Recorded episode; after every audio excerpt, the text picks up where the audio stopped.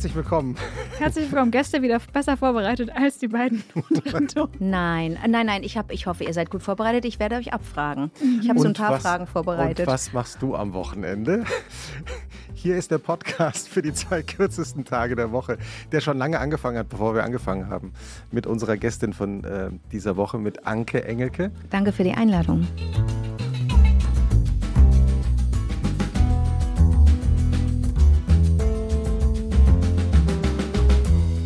Wir freuen uns, dass du hier ins Studio gekommen Schön, dass bist. du da bist. Danke. Und mit meiner Mitgastgeberin Ilona Hartmann. Ihr kennt sie aus Twitter und Instagram. Sie ist Schriftstellerin und Zeitmagazin-Autorin. Hallo Ilona. Hallo Christoph, vielen Dank. Äh, mein Mitmoderator, Editorial Director des Zeitmagazin, Podcaster, Newsletterer, Experte in sehr vielem, unter anderem T-Shirts. Aber heute hast du einen Pulli an. Ja, es ist Herbst. Weil es ist Herbst. Ja, es ist. Wir haben aber alle, wir tragen alle so äh, dunkelblau bis. Wir könnten schwarz, einmal umtauschen und das würde nicht auffallen. Ja. Ja, wobei Gäste auch. ganz klar, ganz klar die Stilgemengelage hier klar wird. Du, Ilona, mit äh, doch mit Turtleneck-artig. Das ist ja, das, das, das bin hat einen Autorin. Namen. Entschuldige bitte. Deswegen die dunkle Farbe. Ich vergaß es, Ilona. Ich werde dich natürlich ab sofort siezen. Ähm, äh, wie heißt es? Hanseatisches, Hanseatisches. Wie heißt das nochmal? Das, hatte- das habe ich neulich wiederum meinem besten Freund Chrissy im Podcast erklärt, was das genau für ein Kragen ist, dessen, der nur ein halber äh, äh, Rollkragen ist, aber mit Reißverschluss. Das ist Ich irgendwas kenne das als, Norddeutsches. als Half-Zip, aber das ist Half-Zip. Englisch. Half-Zip. Aber ich, das werde ich nachreichen. Aber das ist ein anderer Begriff, den du suchst wahrscheinlich. Genau. Und Christoph natürlich so, das ist ja mehr Strickware und ich bin habe ein sogenanntes Sweatshirt an. Mhm. A Sweet Sweatshirt, oder? So, das ist so, so, so können wir Ja, doch, so gut. kann man uns doch super So, charakterisieren. so geht es auch gut los. Aber was ist denn, wo, was, wenn du nur ein T-Shirt aus deinem Schrank mitnehmen dürftest, welches würde es sein und was ist da drauf? Welche Farbe Frage. hat es? Bitte beschreiben. Also, äh, Ilona bespricht ja praktisch wöchentlich mein, meine T-Shirts. Ja, Also, würde ich auch gerne ähm, heute, aber ja. Das sind immer Botschaften. ich habe hier eine. ich gehe da immer davon aus. Ah, das ist, Ich sammle, dass er ich habe hab hab so eine Wand und da sammle ich die Hinweise. Genau, er will eigentlich gar Ich nicht mit dir nur so- sprechen. ich ein- Say it with a T-Shirt. Ich habe heute wieder einen Fuchs drunter. ah, der Fuchs. Sehe ich gerade. Wofür Ja. ist der Fuchs? Der Fuchs ist so ein japanischer Fuchs. Okay, Kitsune. okay. Äh, Erinnerst und, du dich äh, an die Phase? Oh, sorry. Nee, nee, ich wollte nur, das ist, äh, mein, meine Lieblings-T-Shirts haben meistens diese Füchse. Mhm. Gut. Ach so, ich dachte, da steht dann was drauf, sowas wie Ey, morgen ist auch cool oder also, sowas oder Wochenende. Ah, doch, ich habe doch, ich hab eins, ein Snoopy-T-Shirt auch. Ah ja, stimmt. Ja. Aber erinnerst oder erinnert ihr euch an die Phase, als Britney Spears mit der Öffentlichkeit über ihre T-Shirts kommuniziert hat? Ah ja, als sie, Wo gar nicht, zum sie nicht Beispiel, reden durfte. wobei groß drauf stand, dump him. Oder sowas wie, I'm a virgin, but this is an old T-Shirt. Hast du auch ein Lieblings-T-Shirt? Danke. Äh, warte, ich bin noch hängen geblieben bei Brit- Britney Ja, Spears. Die habe ich nicht mitbekommen, diese Phase, aber die ist ja super klug. Ja, ja, aber das war auch eine harte Zeit. Ich glaube, da war sie schon so äh, unter Vormundschaft. Und das, wann war das? 2005 oder so. Und durfte nicht reden. Aber es wurde auch einfach in der Presse so viel Bullshit geschrieben, dass sie, glaube ich, gar nicht hinterherkam, das immer wieder zu korrigieren in öffentlichen Statements. Deswegen hat sie einfach ihren Körper als Fläche genutzt, weil es so viel Müll war. Okay. Was ist da jetzt der aktuelle Stand? Vollmundschaft des Vaters ist äh, über Bord? Ist, glaube ich, über Bord, aber ich weiß nicht genau, ab wann und unter welchen Umständen sie da Okay. jetzt dann wirklich gefreed ist. Ja. Mein Lieblingst-T-Shirt. Hm, müsste ich mich entscheiden, wäre es äh, wirklich ein, äh, ich trage eigentlich nur Uni-T-Shirts und wenn ich T-Shirts trage, auf denen irgendwas drauf ist oder und oder steht, dann sind das T-Shirts, die ich bei Konzerten gekauft habe. Ich gehöre zu denen, die sich verarschen lassen, die, die nicht, nicht wissen, dass es irgendwie, in, dass das unter unschönen Bedingungen entstanden ist, das T-Shirt und Menschen, die schlecht bezahlt und schlecht behandelt werden, das für, ähm, gemacht haben. Aber es gibt mittlerweile auch Merch, der Weiß ich. besten Ja. Bedingungen produziert Aber meine sind alt. Ich habe noch ein ganz altes äh, Madonna-T-Shirt. Ich habe ein, das ist schon relativ fetzig. Das ist richtig viel Geld wert Äh, jetzt. ich, ja. Und auch schon so, so gelblich. Es eigentlich war ursprünglich weiß und hat schon hat die Farbe schon geändert, gewechselt. Aber aus welcher Madonna-Phase? Äh, das ist ähm, Papa Don't Preach. Da hat sie den Kopf so im Nacken. Also ganz früh. Meine Madonna-Phase ist wirklich lang her. Und dann, aber dann, ich habe neulich wieder das ange eins von Joan as Policewoman angezogen. Da steht nur JPA. Nee, Joan as Policewoman. Ja, J. Dings, ihr wisst schon drauf. J-A-P-W steht da drauf. Und ähm, dann habe ich eins von Cory Wong, was ich ganz doll mag, und eins von Noah, einer ganz tollen Band. Und das sind, glaube ich, meine Lieblings-T-Shirts. Ja. Mhm. Und was machst du am Wochenende? Am Wochenende, ähm, jetzt, man darf ja auch ein bisschen schwindeln, ne? Das ist ja das ungeschriebene Gesetz hier. Auch wenn wir lügen permanent. Ne? Also, ja. Also, ich habe wirklich, äh, ähm, da ich selten in Berlin bin, ähm, aber hier wahnsinnig gerne ins Theater gehe. Ich habe wirklich Karten für mein, äh, erstmal für mein eines Lieblingstheater, das ist das Gorgi, das ich sehr mag. Schaubühne habe ich, ähm, ging irgendwie nicht mehr. Und am BE bin, wenn ich in Berlin bin, wirklich wesentlich treuere Theaterfrau als äh, bei mir zu Hause in Köln. Mhm. Wenn ich in Köln bin, dann äh, fahre ich auch gerne nach Bochum, weil zwei sehr gute Freunde von mir am, am, Theater in Bochum zu tun haben, arbeiten und mein Wochenende wird ein Theaterwochenende sein. Sehr schön. Gehst ähm, du, wann hast du das Theater für dich entdeckt? Oh, recht früh, ähm, weil meine Schwester einen, einen tollen Freundinnenkreis hatte, mhm. der und ich habe, das ist eine ältere Schwester und man, also ich habe mich sehr an meiner älteren Schwester orientiert. Ich habe die immer schon sehr bewundert. Wir hatten natürlich auch eine Phase, wo wir uns eigentlich töten wollten gegenseitig und wo wir auch nicht nett zueinander waren. Und das ist ja sehr normal. So ist es mit Geschwistern, kenne ich auch. Oder? Ja. ja. Die kleine, äh, kleine Schwester ist echt, äh, echt aber die, der, der Scheißjob, glaube ich. Ach, also, na wirklich? Ja. Warum denn? Ja, die war irgendwie cooler als ich und die sowieso, die ist lustiger als ich, die ist schneller als ich, die ist der bessere Mensch von uns beiden. Das ist echt ein, ein schönes Vorbild, meine Schwester. Und deren, äh, die, die Freundinnen meiner Schwester die interessierten sich schon äh, zu Schulzeiten fürs Theater. Und dann war ich, ich bin zwei Jahre jünger, das heißt, ich habe dann irgendwie mit 14 oder 15 mitgekriegt, dass die sich schon interessierten und irgendwann gingen sie das erst, das war zu Flimm-Zeiten. Mhm. Irgendwann gingen sie dann in Köln ins Theater. Jürgen Flimm, damaliger Intendant. Mhm. Und das war, das war interessant, aber ich bin da noch nicht ins Theater gegangen, sondern habe das dann für mich entdeckt, als ich fertig war mit der mhm. Schule. Und ähm, ich glaube auch wirklich, dass es in Berlin begann. Dann später kam so eine Bochum-Phase. Und äh, Köln wegen Karin Bayer, als ich studiert habe äh, in Köln, ich habe auf Lehramt studiert, leider nicht zu Ende, aber ähm, ähm, das Grundstudium habe ich gemacht. Als ich in Köln studierte, war Karin Bayer äh, auch äh, bei den AnglistInnen und hat eine eigene Theatergruppe gegründet, die hieß äh, Counter Jack Quarrelson. Das war eine Shakespeare-Gruppe. Und da habe ich ähm, Studentinnen-Theater gesehen und das war richtig, richtig Von gut. Von Karin Bayer. Mhm. Wow. Also Karin Bayer, eine der großen Theaterregisseure ja, jetzt unserer in Hamburg, Zeit. Ja. Und lange in Köln. Und die, die ähm, ja, ich bin ihr auch mal begegnet, aber wir haben das irgendwie nicht geklärt. Aber eigentlich war das so, habe ich da immer schon gedacht, oh, das würde ich gerne machen, ich würde gerne Theater spielen. Aber ich habe da dann schon Hörfunk gemacht mhm. und war schon irgendwie so in der Moderation drin und kam da also da war die Schauspielerei noch überhaupt kein Thema. Äh, wahnsinnig tolle Theatertipps jetzt auch schon wieder gleich mitgenommen. Äh, und ich wollte eigentlich nur kurz anmoderieren, weil unser Podcast beginnt normalerweise ja ganz anders als heute. ähm, da überlegt sich nämlich die Schriftstellerin hier im Raum, oh. wie eigentlich dein Wochenende, wie eigentlich das Wochenende unserer Gästin so aussieht. Ich muss jetzt aber nochmal kurz zurückgehen, weil ja. ich brauche einen Tipp fürs Theater, mhm. wie man da reinkommt. Ich versuche das seit sehr vielen Jahren Ach, aber Zugang zu Zug, dem. Der, mhm. der, Zugang ist mir irgendwie schwer. Ich habe vielleicht drei coole Theaterstücke gesehen, wo ich danach dachte, geil. Aber meistens sitze ich drin und denke mir, ah ja, jetzt ist wieder die Stelle, wo irgendwer schreit und da ist auch schon wieder jemand nackt. Ja, ja, das ist mein bester Freund Christi, der ist auch so. Der sagt, ah, nein, nein, und dann kacken sie in Handtaschen. Ja, was soll das? Und dann sage ich ja, wenn das, wenn das aber da, wenn das aber irgendwie passt, dann ist das mhm. okay. Ja, das finde ich ganz schlimm. Der, also der geht, ähm, das war noch vor Pandemiezeiten und bevor wir uns dessen bewusst waren, dass das viele Fliegen äh, totaler Quatsch ist. Der, äh, wir beide sind regelmäßig äh, nach New York gereist und oder London und sind dort ins Theater gegangen, weil wir das dort sehr mögen. Und äh, ich war aber immer schon auch mehr in, am deutschen Theater interessiert. Wir schweifen wieder ab. Entschuldigung, Ilona, los geht's. Pass auf, ich habe zwei super, ich habe zwei super, super Ratschläge für dich. So hat es nämlich, so war es bei mir mhm. und vielleicht ähm, ähm, klappt das bei dir auch, weil, da, weil, weil ich über zwei Zugänge sehr euphorisiert wurde fürs Theater. Erstens gibt es, du, du lebst hier ne, in mhm. Berlin. Erstens gibt es ja SchauspielerInnen, die du vielleicht aus Film und Fernsehen, wie man das so sagt, kennst und deren Arbeit du schätzt. Mhm. Die spielen ja zum Teil Theater. Mhm. Ähm, ich bin auch schon Leuten hinterhergereist, die ich, die ich schätze weil ich die gerne auf der Bühne sehen wollte innerhalb Deutschlands. Das ist ein super Zugang. Zum Beispiel, wenn ich ins Gorki gehe, dann freue ich mich, wenn da Nils Bormann zu sehen ist. Das ist einer meiner absoluten Lieblingsschauspieler. Ich habe mit dem auch zusammengearbeitet. Wir haben zusammen auch Theater gemacht vor ein paar Jahren im Hau. Da ähm, ähm, hat er Regie geführt bei einem Stück von Mar äh, Mariam Saré und da habe ich mitgespielt.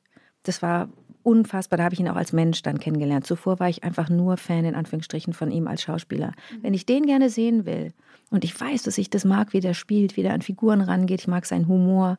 Dann gehe ich ins Gorki oder schaue, wo der sonst noch spielt. Jonas Dassler, mm, mit dem ich, ähm, den ich erst im Theater gesehen habe, dann im Kino und mit dem ich jetzt einen, einen Film gedreht habe, äh, der bald in die Kinos kommt. Jonas Dassler ist so ein, ist ein, ein, ein, eine Explosion auf der hm. Bühne, ist ein ganz junger Typ der ist gerade mal Anfang 20. Der ist, der, das ist ein Wunder. Der hat, der hat ganz viele Herzen in Deutschland erobert, als er beim Bayerischen Filmpreis wirklich überwältigt war, als seine alte ähm, Theaterlehrerin aus der Schulzeit auf die Bühne geführt worden, wurde. Da, da ist der schier, da ist der schier zusammengebrochen. Ich habe jetzt noch Gänsehaut, wenn ich dran mhm. denke. So, das ist ein Zugang. Der andere Zugang, und das war bei mir auch der Fall, weil ich an der, Schule einen Englischlehrer hatte, der mich für Shakespeare begeistert hat, war ich natürlich bei Karin Bayer und ihrer Shakespeare Company genau richtig. Und habe da auch furchtbare Stücke gesehen. Titus Andro, Titus Andronicus, das ist blutig, das ist, äh, da, da, hängt die Haut so in Fetzen von, von, vom, vom Menschen im Grunde. Das ist ganz blutig und elend. Und da wurden auch Menschenteile durch ein Fleisch, bei ihrer Inszenierung wurde, wurden Menschenteile durch einen Fleischwolf gedreht. Sowas hatte ich vorher im Kopf nicht gehabt. Ich hatte mich an den Texten orientiert, aber nicht an Bildern, die sich dann bei mir äh, einstellten.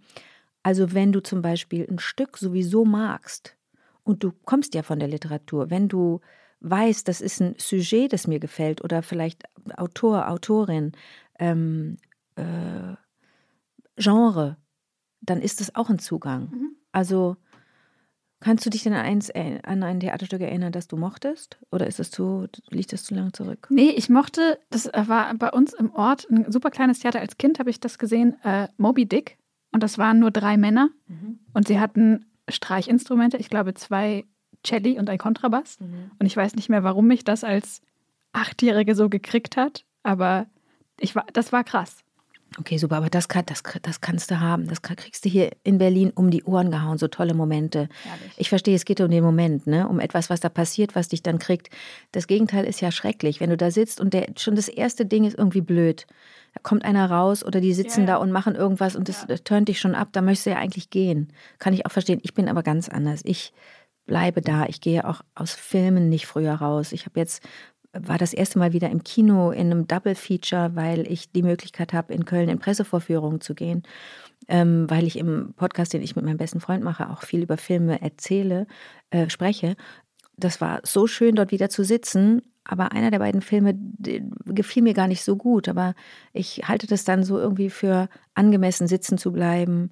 Im Theater auch, in Konzerten auch, auch wenn ich etwas total ätzend finde weil ich so denke, nee, ich ziehe es jetzt durch.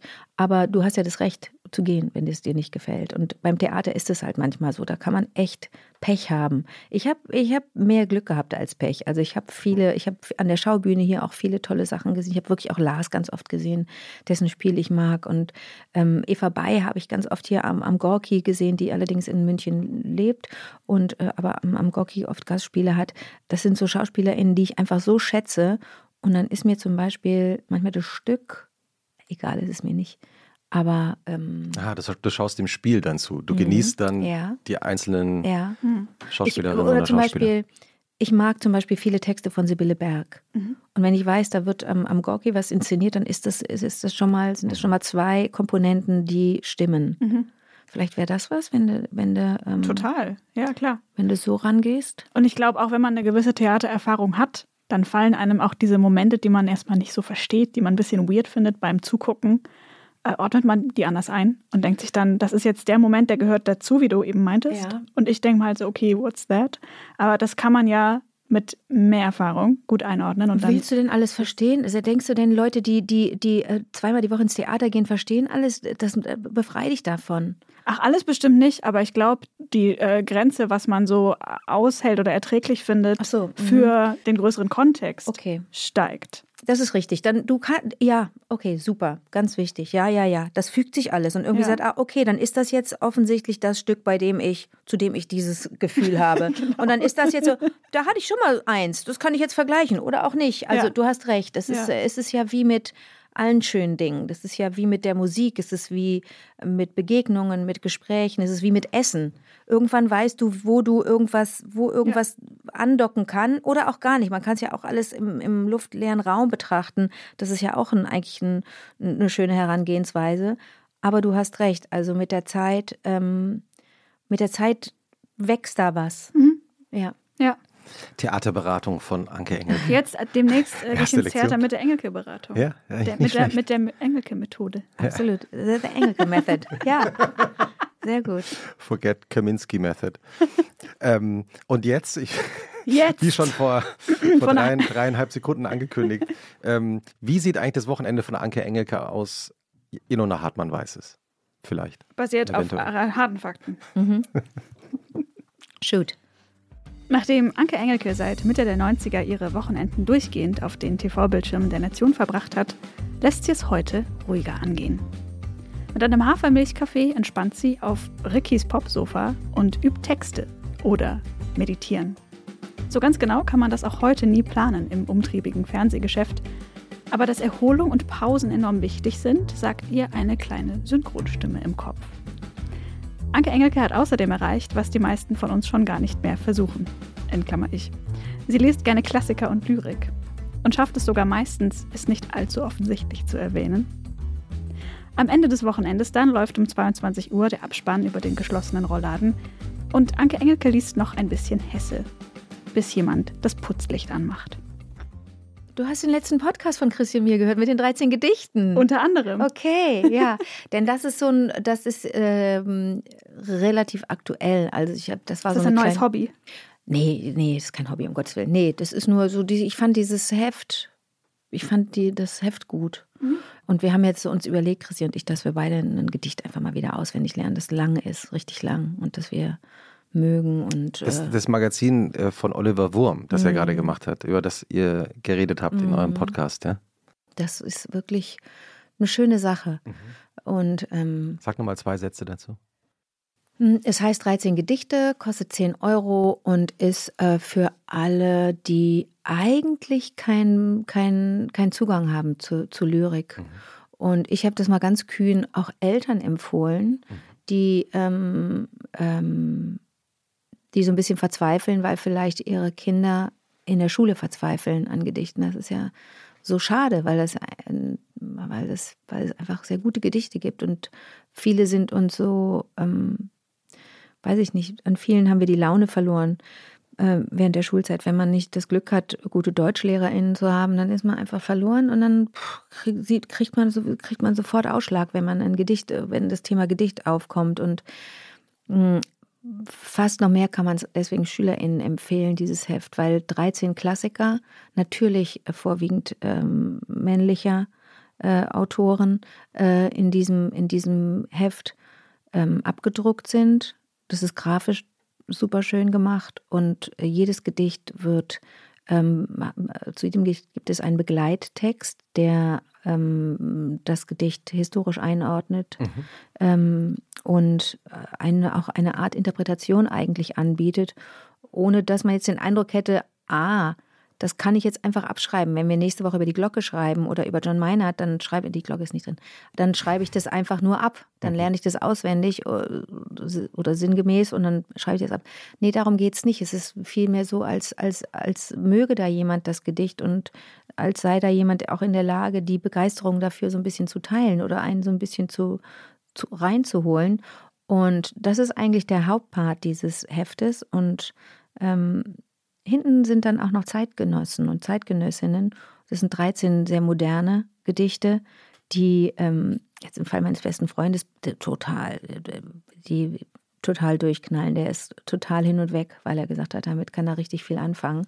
Ich mag die Klassiker auch sehr gerne, aber er hat sich sehr darüber gefreut, dass da auch so, ähm, dass das so zeitgenössisch ist, ne? was in den aktuellen Dingern drin ist. Und das sind alles, ähm, das sind alles auch Empfehlungen. Das haben die ganz toll gemacht bei diesem Heft, dass du auch richtig ähm, spürst, aha, die, die, die wollen dich da auch irgendwo hinführen, so ähnlich wie ich das eben mit dem Theater vielleicht versucht mhm. habe, dass du weißt, aha, du findest einen Zugang, du musst nur, du musst es nur irgendwie wollen. Mhm. Wenn du es nicht willst, dann lass es besser, dann ist echt Zeitverschwendung und dann, dann irgendwie wirklich, dann, dann geh lieber tanzen. Aber, ähm, aber wenn man will, dann gibt es ja tatsächlich die Möglichkeit, bei allem irgendwie so an, anzudocken. Und bei, dieses Heft ist ein gutes Beispiel dafür. Und Oliver Wurm, der das Heft macht, ist ja überhaupt so ein umtriebiger Magazinmacher. Der hat vor ein paar Jahren dieses ganz spektakuläre Magazin gemacht über das Grundgesetz. Ich weiß. Ja. Äh, und er macht aber auch so oh, Sachen wie, mich, ja. Ja, wie, wie Panini-Alben für Städte. Ja. Also der macht ganz äh, interessante, überraschende Sachen. Liebe mhm. Grüße. Finde ich toll, dass wir den jetzt hier auch in den Shownotes und im Podcast haben. Ja. Ähm, und sag mal, so, so ein, weil, also du hast jetzt gesagt, du gehst ins Theater, wenn mhm. du jetzt hier in Berlin bist oder in Köln oder mhm. nach Bochum. Wann beginnt eigentlich für dich das Wochenende? Also, da ich ja als Schauspielerin arbeite, äh, gibt es für mich keinen Montag, keine Montag- bis Freitagwoche, keine Montag- bis Freitag-Arbeitswoche. Ich habe also diesen Rhythmus nicht, den, den vielleicht viele Menschen haben. Und deswegen ist, ähm, sind für mich die Tage eigentlich wäre ich jetzt, würde ich allein im All rumschweben, wären die Tage für mich alle mehr oder weniger gleich und eigentlich davon würden sie Struktur bekommen, je nachdem, was ich, woran ich gerade arbeite. Da ich aber auch äh, ähm, eine Familie habe, habe ich natürlich so einen, ich einen gewissen Rhythmus. Und das ist eigentlich eine ganz schöne Kombi, weil ich, weil ich ähm, ja die, die Fähigkeit mitbringe, pff, notgedrungen, wegen meines Berufs, die Fähigkeit mitbringe, dass auch ein Dienstag sich anfühlen kann wie ein Sonntag für mhm. mich. Ist ja Definitionsfrage. Ne? Also hat ganz viel mit dem langen Schlafen zu tun, glaube ich, für viele äh, Berufstätige. Hat äh, damit zu tun, dass man wirklich daheim ist, hat damit zu tun, dass man das Haus nicht verlässt, kann aber auch damit zu tun haben, dass man dann erst recht das Haus verlässt am Wochenende. Äh, und bei mir, ist, wie gesagt, Definitionsfrage, bei mir ist es so, dass jeder Tag sich anfühlt wie ein Tag. Also oft kann die, weiß ich gar nicht, welcher Wochentag gerade ist, wenn ich mich so ganz löse aus allem. Und ich, ähm, wie bei vielen SchauspielerInnen, ist es so, wir arbeiten manchmal auch samstags und sonntags, wenn es gar nicht anders geht. Und ähm, deswegen kann man, kann ich eigentlich nicht sagen, dass ich mich am Montag auf den Samstag oder auf den Freitagabend freue, was so viele wahrscheinlich tun. Aber ich, ähm, ich kann mir Sachen schön legen. Ne? Also ich kann ja Jetzt bin ich mitten in der Woche in Berlin und kann da Dinge tun, die vielleicht andere Menschen am Wochenende tun. Weil ich tagsüber arbeite, im, im Synchronstudio bin, dann kann ich am Abend irgendwas unternehmen, was, mhm. was vielleicht andere Menschen nur am Wochenende machen würden. Und so ein normaler, sag mal, weil du sagst, hast du auch Familie, du bist der Mutter. Wie bist du als Mutter eigentlich? Bist du eine, bist du eine strenge Mutter? Ja, ich glaube, ich bin, ich bin streng und ähm, lustig. ja, also so, ich wäre, ich, das ist so, das ist, glaube ich, die Kombination. Also ich bin schon, äh, ich finde das ganz wichtig, dass da irgendeiner ist, ähm, der, ähm, es ist ja ein Angebot, ne? An, an Kinder. Das ist ein Angebot. Hier, es gibt mehrere Leute in deinem Leben, die, ähm, die dir die Möglichkeit geben, der Orientierung oder so, die dir helfen. Ähm, und die Hilfe kann man annehmen, kann man auch lassen. Denn äh, ich glaube, man, die Peer Group ist ja im Zweifel nicht sehr hilfreich. Das, das ist zwar auch Erziehungs, äh, zieht auch, äh, also ähm, trägt auch zur Erziehung bei, aber äh, ja, ich bin dann, glaube ich, dann und wann bin ich einfach, ja, das wie bei meinen Eltern. Also die äh, bin ich so die, hm, weiß ich nicht, so der. Du knetest, du knetest gerade was mit deinen Händen. Ja, ich weiß nicht, fiktive, ich, ich, wollte, wollte ich eine Koppel irgendwie darstellen, wo, ja. wo Pferde, wo Pferde ähm, so wissen, bis hierhin geht's und danach irgendwie mhm. besser nicht. Auf der anderen Seite will man das Tor ja auch manchmal aufmachen. Ähm, also ist das Bild schon mal kacke. ähm, Ach, ich kann mir schon was drunter vorstellen, jetzt unter der Koppel. Ja, also ja. so, ne, ja. dass du, dass du weißt, also da kannst du, da kannst du innerhalb dieses weiten, großen Raumes kannst du kannst du ausflippen, kannst du ausflippen und kannst du dann wirklich mhm. die, die Freiheit bis an die Grenzen austesten. Und alles, was dahinter kommt, das muss, das ist dann aber betreutes Frei sein. Also gerade bei kleinen Kindern, die kannst du ja nicht einfach, kannst du ja nicht sagen, so, guck mal, wie du jetzt irgendwie zum Reitunterricht kommst oder so, sondern da musst du schon noch auch ein bisschen helfen. Aber ich glaube, die, die Kombination ist wirklich so streng, nicht autoritär, sondern streng und konsequent und so und klar und sehr, sehr albern. Also, dass man auch manchmal, dass es bestimmt schwierig ist für Außenstehende zu verstehen, wie, wie passt denn das jetzt zusammen? Auf der einen Seite äh, so, so klar mit irgendwelchen Uhrzeiten zum Beispiel, auf der anderen Seite, was machen die denn da gerade? Die kommen ja komplett kostümiert irgendwo hin oder so. Wo man so denkt, oh, das, wie sollen denn die Kinder das begreifen? Mhm. Das habe ich mich auch oft gefragt. Offensichtlich ich mache ja auch viel Kinderfernsehen. Offensichtlich sind Kinder einfach nicht per se doof.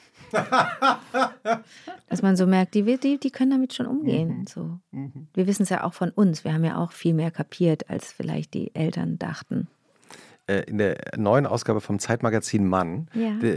da hast du ein Interview gegeben in unserer Reihe äh, Die Männer meines Lebens. Da haben also ganz viele berühmte Frauen schon äh, erzählt. Und das fällt mir, jetzt fällt mir jetzt nur gerade ein, weil du von deiner Kindheit und deinen Eltern erzählst. Da sprichst du nämlich auch sehr äh, liebenswürdig über deinen Vater, wie mhm. er dich erzogen hat. Mhm. Oder euch erzogen hat, wie er war. Wie, wie war dein Vater? Dein Vater hat bei der Lufthansa gearbeitet? Stimmt ja, das, das? ja, das stimmt schon. Äh, dann, da stehen seltsame Sachen in diesem Internet, was er konkret getan hat. Da äußere ich mich nicht zu. Das soll da alles stehen. Da steht viel Kappes. Tatsache war aber, dass wir günstig reisen konnten und deswegen sehr, äh, sehr viel gereist sind. Und ähm, ich Deutschland und Europa zum Beispiel gar nicht kannte als Kind. Wir sind immer so weit gereist, weil sich das so lohnte, weil es so erschwinglich war für uns durch das günstige Reisen. Ähm, und ähm, der war, ich, ich glaube, das könnte die Kombination auch gewesen sein. Also sehr, äh, sehr klar und äh, ähm, mit, mit klaren, mit so einer klaren Haltung zu verschiedenen Dingen und dann aber auch völlig, völlig beknackt und bekloppt. und die mag ich eigentlich gerne, die Kombination. Vielleicht habe ich das deswegen übernommen. Mhm. Mhm. Und warst du ein lustiges Kind auch?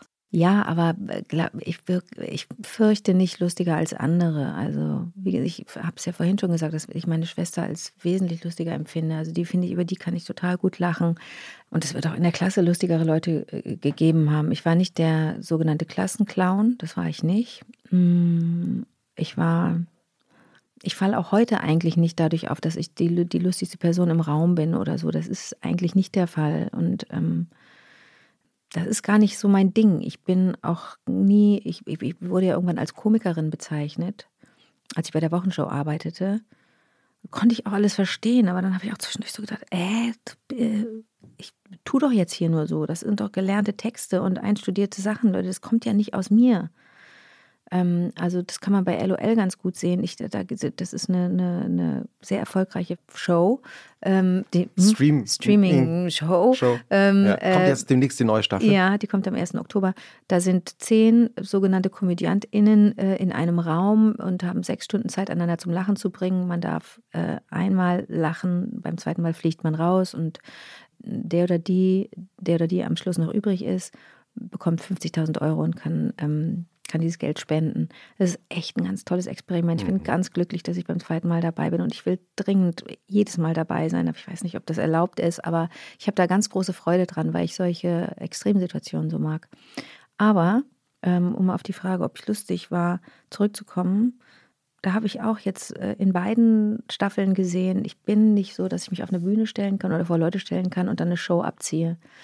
Ähm, du brauchst andere mit dir, oder? Ja, wir haben ja äh, wegen der Late Night auch gesprochen damals. Ich, das ist nicht meins. Mhm. Das ist einfach nicht meins. Ich bin keine Solistin. Ich kann super im Team arbeiten. Ich bin immer, habe mich immer in Ensembles am wohlsten gefühlt. Es ging bei der Gagtory los, als ich beim Hörfunk arbeitete in Baden-Baden beim Südwestfunk damals noch.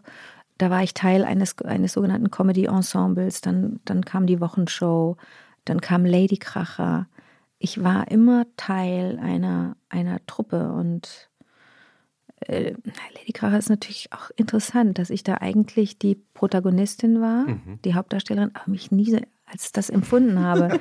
Total bescheuert eigentlich, weil ja, und das ist ja nicht kokett, sondern einfach nur ist auch nicht faul, aber es ist irgendwas dazwischen. Ist, nee, kokett ist es auf keinen Fall, aber es ist auch nicht faul. Es ist so, ich, hab, ich kann mich da so reinlegen, mhm. wenn viele Leute da sind, die mich, die mich tragen und die ich auch tragen darf. Und das ist bei äh, LOL jetzt auch zu sehen, dass ich eigentlich, dass die Nummern, die ich vorbereite, nie, so wie bei Max zum Beispiel, bei Max Giermann oder wie bei Caro in der ersten Staffel ähm, oder wie bei Thorsten Sträter, der die erste Staffel gewonnen hat, die, dass es nie so ist, dass ich ans Pult trete, ans Mikrofon und los geht's, was vorbereitet habe und los. Das kann ich überhaupt nicht. Das sind allerdings, also Caro und, äh, und Thorsten vor allen Dingen, das sind Leute, die füllen Hallen, da sind einfach 50, sitzen 50 Leute, 50.000 Leute und schmeißen sich weg. Und diese Idee, als, als, als Stand-up-Comedian auf eine Bühne zu gehen und eben. Überhaupt nicht meins, überhaupt nicht meins. Ich habe dieses Feuer gar nicht. Ich habe neulich mit einem, ich habe äh, vor einiger Zeit für mich einen, einen Kollegen, das ist ein Kollege, nein, ein, ein, ein, ein Stand-up-Comedian entdeckt, den Till Reiners, den ich echt richtig toll finde, dessen Humor und dessen Timing ich richtig gut finde. Der brennt so dermaßen dafür. Der muss irgendwo vor Leute gehen und dann erzählt der. Und er kann das auch dementsprechend gut. Und wer das nicht will, der kann es auch nicht gut. Ich kann das nicht, also sollte ich das einfach mal lassen. War das immer schon so oder liegt es daran, dass du auch einfach seit Kindesbein an ja immer wieder vor der Kamera warst und immer wieder angeguckt worden bist und immer wieder bewertet worden bist? Story of my life und auch Frage des Lebens. Ne? Also langsam, langsam liest man nicht mehr Kinderstar, weil das von vornherein einfach nicht stimmt. Da dachte ich immer, was, was? Kinderstar? äh, Kinderstars haben kranke Eltern, die wie verrückt pushen, haben selber irgendwie eine Meise. Nee, haben keine Meise, kriegen aber eine Meise. Britney Spears zum Beispiel hat sind, das ja auch dieses Schicksal sehr, gehabt. Ja, sind sehr begabt. Ja, genau. Britney und Justin mhm. und Christina und so. Wir nennen sie alle mit den Vornamen. Wir kennen sie, ja, wir kennen sie ja. Elena und ich sind so. Ihr wisst, welche Finger ich gerade mache. Ähm, das sind Kinderstars, ne? Oder? Dieser, die haben früh bei Disney oder so angefangen, in diesem ja. oder Disney Club moderiert und so. Ja, da waren Eltern, das sieht man ja. Das ist ja bekannt, da waren Eltern, die gepusht haben, da war aber auch ein überbordendes Talent. Meine Eltern haben sich dafür nicht interessiert. Die fanden das eher lästig, wenn die Frage kam, ja, das, ja, die, die und die Band spielt in Dortmund oder in Köln in der Sporthalle, Dortmund in der Dings, oh, Westfalenhalle. Westfalenhalle, kann die Anke da bitte anschließend das Interview machen? Anschließend, das ist ja nach 22 Uhr, es ist aber Mittwoch und die geht in die Schule und das fanden meine Eltern richtig doof. Und nur in Ausnahmefällen durfte ich dann das Interview dann anschließend machen fürs Radio. Ich arbeitete da beim, beim, beim Radio. Das heißt, arbeitete einmal im Monat eine Sendung, die wir aufgezeichnet haben. Also ist auch Arbeit. Auch Arbeit, absolut richtig. Aber äh, das war jetzt nicht so, dass es regelmäßig war und ich, ne, dann kommt man ganz schnell in dieses Kinderstar-Universum, dass man denkt, ah, wenn ich schon viel gearbeitet hat, dann hat ihr, habe ich nicht, habe ich einfach nicht. Und das Ferienprogramm, das ich moderierte, das war während der Sommerferien. Und auch da meine, meine Mutter am Anfang noch mitgekommen.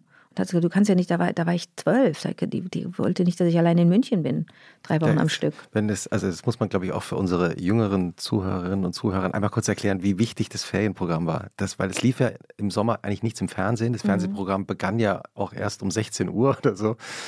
Und plötzlich saß man irgendwie so, saß ich da in Langgöns im Dorf und alle in Deutschland, die Jugendlichen, alle Kinder saßen da und es gab plötzlich Fernsehprogramm zu einer Zeit, wenn man gerade vom Freibad kam.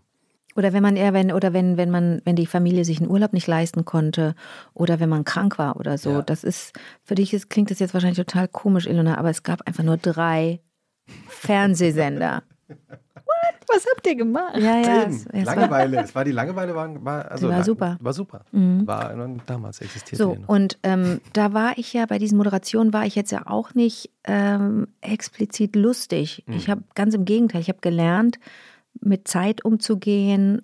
Die Österreicher wurden irgendwann dazugeschaltet, du wirst dich erinnern. Irgendwann, das war so eine Koproduktion und das, da mussten die Zeiten stimmen. Die, die, die, Moderation durfte, die Anmoderation für Puschel das Eichhorn durfte nur eine Minute lang sein. Ich musste aber eine kurze Inhaltsangabe machen und schon darauf hinweisen, was jetzt in der Folge passiert. Und danach kam der kurze Live-Blog, was heißt der kurze, kam der 30-minütige äh, Live-Blog im Studio mit Kindern auf der Tribüne, die da saßen und in der Nase bohrten und dann war irgendeine Band trat auf und dann kam die kam Frau Scheele und hat Origami mit uns gemacht. Also da passierten Sachen und da war ich aber nicht komödiantisch. Mhm. Da war ich nicht lustig, ja. nicht, dass ich wüsste. Da werde ich, da war ich, ich war altklug und ähm, sehr unangenehm, sehr pubertär natürlich. Äh, da werde ich gedacht haben, dass ich lustig bin. Das, das, ich fürchte das. Ich fürchte das. So. Und dann kam aber der, dann kam der Hörfunk. Da war ich dann 20 und da war das so, da, da war das erste Mal so das Thema lustig sein. Da war die sogenannte Gagtory, weil es im Radio so, so Comicals gab, so lustige kurze Spots, gibt es ja heute auch, ne? Ja. Ähm, und die, die, die, das war so erfolgreich, äh, in, in Baden-Württemberg und Rheinland-Pfalz und drumherum noch so ein bisschen an der Seite, ähm, dass die irgendwann auf Tour gingen und diese Radioshow auf die Bühne brachten. Und das waren nur Typen und die brauchten aber eine Frau, weil es auch ganz viele äh, Frauenrollen zu spielen gab auf der Bühne. Und dann haben auch, die mich auch eine gefragt. Story deines Lebens, oder? Dass du Absolut. immer wieder aufgetaucht, also immer wieder, also Irgendwelche Typen, Wochenshow-Typen. Naja, bei der Wochenshow muss ich immer dazu sagen, dass die ursprünglich mit zwei Männern und zwei Frauen startete. Karen Frieseke und ich und Ingolf Lück und Bastian Pates. Nee, erst Marco Riemer. Und dann ging Karen und dann kam Bastian. Ah, okay. Mhm. Aber von Männern geschrieben ausschließlich, glaube ich, erinnere ich mich. Ja, also das, das kam erst später, dass da auch dann Frauen dabei waren. Mhm. Also bei Lady Kracher und dann bei der Late Night und so. Das ist, und jetzt gibt es inzwischen Gott sei Dank auch ganz viele Autorinnen, die richtig toll sind. Aber ähm, ich bin wirklich offiziell, dass man mir hätte den Stempel geben können, lustig, offiziell erst lustig auf einer Bühne gewesen bei der Gagtory und Der Südwestrundfunk oder der Südwestfunk, ich weiß gar nicht, in welcher Reihenfolge er wie hieß. Südwest, Rund, Südwestfunk, damals jetzt Südwest. SWR, Südwestrundfunk. Naja, so ungefähr. Früher, jetzt ist SWR. Früher war es SWF, jetzt ist SWR. Du hast recht, ja. Mhm. Ist ja auch der Heimatsender von Ilona. Das ist korrekt. Oder? Ist du- so? Ja. Ja, ja, ich bin in der Nähe von Stuttgart aufgewachsen und die Okay. Stimme von Christian Thees hat meine Kindheit und Jugend synchronisiert. Oh, das sage ich ihm, das ist ja toll. Also ich habe, das ist so ein ganz äh, wohliges, nostalgisches Kindheitsgefühl, wenn ich den höre. Mit dem du jetzt und der den hat ja, Podcast machst. so, genau, ihr habt zusammen einen Podcast und immer wenn ich den höre, also ich weiß nicht, wie, ich habe das Gefühl, dass Christian Thees die kompletten 90er hindurch jeden Tag zwölf Stunden auf Sendung war, weil mir seine Stimme so vertraut ist. Das kann aber gut sein. Der hat Der wirklich muss ein, wahnsinnig viel gemacht haben ja, in dieser der Zeit. hat wirklich viel, Ja. viel, viel, viel. Der war, ist ein ganz fleißiger ja, ja. Typ. Mhm. Ja, ja. Und der lebt vor allen Dingen. Der ist ja eigentlich ein Norddeutscher. Der kommt äh, aus, aus Lübeck. Der ist dann aber da in Baden-Baden hängen geblieben. Was soll er machen? In Baden-Baden kannst du nichts machen. Außer, außer, ins, Ka außer ins Casino. raus. Kannst nur ja, kannst ins Casino gehen, das ist so mittellustig, kannst in die Trinkhalle gehen und diese, diese salzige Plörre da trinken, äh, die, irgend so ein, weiß ich nicht, so ein gesundes Wasser und kannst in die Therme gehen und naja, die haben äh, ein tolles Museum, die- die Kunsthalle, ich liebe die sehr. Frieda Burda, oder? oder Da gehe ich äh, aus Gründen nicht rein, aber so. ich gehe in die Kunsthalle. Mhm. Ah, ja. Und ähm, äh, der, der hat, äh, der liebt Radio, der hat Das merkt man. Ne? Ja. der, der ist so einer, der Radiosendungen, so, so, so englisches, britisches Radio aufgenommen hat, richtig mit dem Kassettenrekorder und so, richtig. Und dann, der kannte alle Moderatoren oder auch ähm, amerikanisches. Also der fand die, wie die englischsprachigen Sender sehr interessant. Und wie habt ihr euch kennengelernt? Dort. Also, Als du auch beim Radio warst. genau. Ich war schon ein paar Jahre da und dann kam er und das hat eigentlich schnell gefunkt. Hattet ihr mal eine Sendung zusammen? Mhm. Wir haben, äh, äh, wir haben zusammen die Vormittagssendung gemacht. Wenn Einer hat moderiert und der oder die andere hat die Redaktion gemacht. Ah, okay. Und dann gab es manchmal so, so Doppelmoderation oder einfach nur Besuch ins Studio und dann gab es Dialoge oder so. Ähm, dann haben wir nachts so eine Sendung entwickelt, die hieß C-Team, weil, äh, weil ich zufällig, äh, nicht zufällig, weil ich noch im, im Sender war, um irgendwelche im Archiv Songs rauszusuchen, Texte rauszusuchen. Und dann besuchte ich ihn im Studio nachts, er machte die Nachtsendung und dann blieb ich gleich da. Und ähm, dann haben wir Hörer drauf genommen, die anriefen in der Nacht und äh, haben eigentlich mehr gesprochen mit den Menschen, als dass wir Musik gespielt hätten. Und diese Sendung hieß dann C-Team, weil irgendeiner anrief und sagte, was seid denn ihr eigentlich für Chaoten? Äh, und dann seitdem äh, hieß das Ding dann C-Team und äh, das gab es dann regelmäßig. Aber wir haben, wir, wir haben eigentlich immer als Paar moderiert, also immer einer Redaktion, einer Moderation. Es, es gab ja eine legendäre Figur, über die redest du auch im Zeitmagazin Mann in dem Interview, ähm, beim Südwestrundfunk, nämlich äh, Herr Stockinger. Peter Stockinger. Peter Mhm, Stockinger, mhm. der offenbar für dich auch sehr prägend gewesen ist, auch Ja. für viele. Ja. Klaus Kleber zum Beispiel auch oder weiß gar nicht, wer da noch alles. Äh, Elke. Heidenreich. Elke Heidenreich, ja. Harald war auch da, Harald Schmidt. Mhm. Äh, nicht so, nicht so, äh, nicht als mo ständiger Moderator oder als angestellter Moderator. Aber viele haben das, haben das erlebt, wie Peter Stockinger arbeitet und wie er, ähm, wie er Radio versteht und wie er, wie, er, was ist, wie er Menschsein im Radio sich wünscht. Und äh, was ist die Antwort gewesen? Oh, scheiße, jetzt muss ich das beantworten. Hätte ich es doch anders formuliert. Jetzt muss ich Mensch sein, nach Peter Aber Stockinger nur definieren. Radio, ich Vollidiot. Ähm, ja, einfach mit, mit dem größtmöglichen Respekt und der, aber der größtmöglichen Neugier und oder kritischen Haltung. Also Nähe durch Empathie und ähm, Distanz durch wirklich gnadenlos kritisches ähm, Fragen, Recherchieren und Fragen. Das habe ich da gelernt. Ich war da zwölf Jahre. Das hat mich wirklich sehr geprägt. Und bis heute äh, stelle ich mir manchmal die Frage, so, was würde Stockinger jetzt? Wie würde Stockinger? Ja? Mhm. Wann zuletzt? Ich glaube, das ist, äh, das, das läuft mit, so, das läuft so parallel mit. Aber das habt ihr doch auch, Mhm. denke ich mir, dass es irgendjemanden gibt bei, äh, bei euch, der euch inspiriert hat oder der euch virtuell an die Hand genommen habt oder wo ihr gedacht habt, huh, das ist aber ein guter Blick auf den Beruf. Hattest du das? Mm, Beruf nicht, aber ich war sehr lange bei einer bestimmten Therapeutin und zwischenmenschlich hat das auf jeden Fall total viel geholfen. Irre, ne? So dass ich da gar nicht mehr hingehen müsste, Mhm. um die, mm, die Sichtweise noch zu haben. Mhm. Ja, und das sind Menschen, die sich dessen, glaube ich, bewusst sind, aber die deswegen nicht verkrampfen. Ja. Die merken, dass sie Ja. uns etwas bedeuten, Ja. aber äh, damit entspannt umgehen. Also so, denn ich gehe fest davon aus, dass Peter Stockinger weiß, wie viele, wie viele seiner Leute er so nachhaltig beeindruckt hat. Es wird auch Menschen geben, die damit nicht klarkamen, dass der so ähm, so äh, Der war auch streng, offenbar. ne? Mhm. Ja, jetzt muss ich mal überlegen, wie ich das genau definiere und beschreibe. Es ist ja schwierig, wenn, ne, ich kenne den gut und die Menschen, die jetzt zuhören, nicht. Hm. Also ähm, sehr konsequent, ja, also und auf der anderen Seite auch so, so offen. Gutes Beispiel ist, dass bei SWF 3, das wirst du nicht mehr wissen, Ilona, aber dass bei SWF 3 früher keine deutschen Songs liefen. Die haben keine deutsche Musik gespielt, weil die das so, die fanden das total äh, ätzend, weil es nur Schlager, schlechte Schlager, Schlager, ja. schlechte Musik gab in ihren Augen, Ohren. Und das hat sich irgendwann geöffnet. Und irgendwann hat da, hat, und das ist Peter Stockinger gewesen, der äh, im Grunde der Erfinder des Popshop ist. Popshops in dem Fall. Das war, äh, das war revolutionär. Der hat ähm, ein Radio erfunden, das, ähm, das empathisch war und das dich wirklich angezogen hat. Hast du, warte mal, mach mal lauter. So mitten im Gespräch dachtest du, Moment, warte kurz mal. Da will ich jetzt mal kurz zuhören. So, das war faszinierend. Ich habe das ja an mir gemerkt, denn ich habe SWF 3 schon sehr früh gehört, äh, zu Hause noch und dann während des Studiums, als ich in, in, in der Stadt lebte mit meiner Schwester. Und als, als, als, als der Anruf kam von SWF 3, da moderierte ich gerade auf der Funkausstellung, das war 85, ähm, In West-Berlin. in West-Berlin. Ja. Mhm. Äh, Internationale Funkausstellung. ja. Da rief äh, Gunnar Schulz-Burkel an von SWF 3 und fragte, ob ich eine Probemoderation machen wolle. Und dann habe ich aufgelegt. Ich dachte, die verarschen mich. Das ist mein Sender. Das ist mein Sender. Kann ich meinen Sender anrufen, den ich so gerne höre?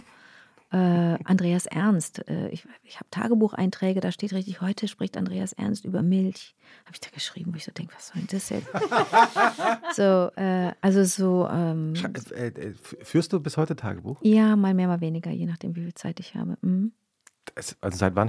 Also seit Immer, als Teenager angefangen. immer. Mhm. Das heißt, es gibt so eine so ein Regal. Ja, leider nicht so, wie man das so, wie man, wie man das so von tollen SchriftstellerInnen kennt, ne? dass die die so auch äh, mit, mit den Jahreszahlen so gut sortiert im Regal stehen haben. Nee, nee.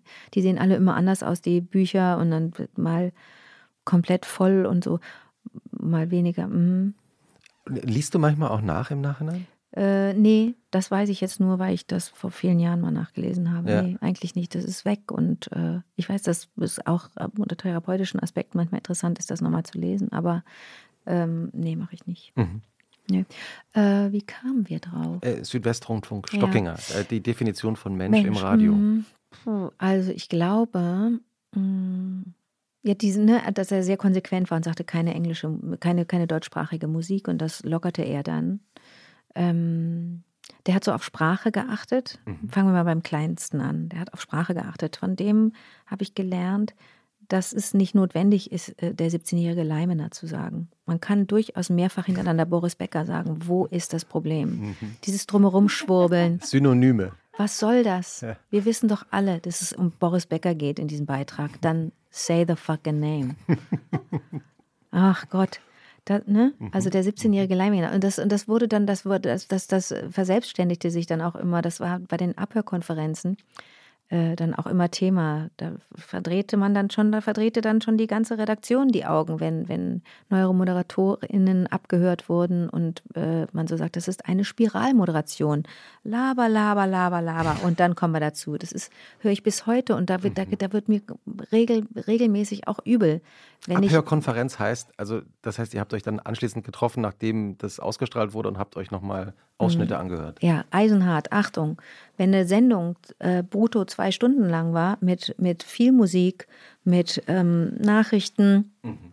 Wetter, Verkehrsdienst, dann die eigentliche Sendung mit Interviews, mit Gesprächen, mit Reportagen, mit Telefonaten, ähm, dann wurde von diesen zwei Stunden eigentlich der, Netto, der Nettoanteil rausgefiltert, sprich nur der sogenannte Wortanteil, der Moderationsanteil. Und dieser Wortanteil wurde dann abgehört in der Konferenz und, und alle waren ab, anwesend. Alle waren, alle waren da, alle standen im Kreis.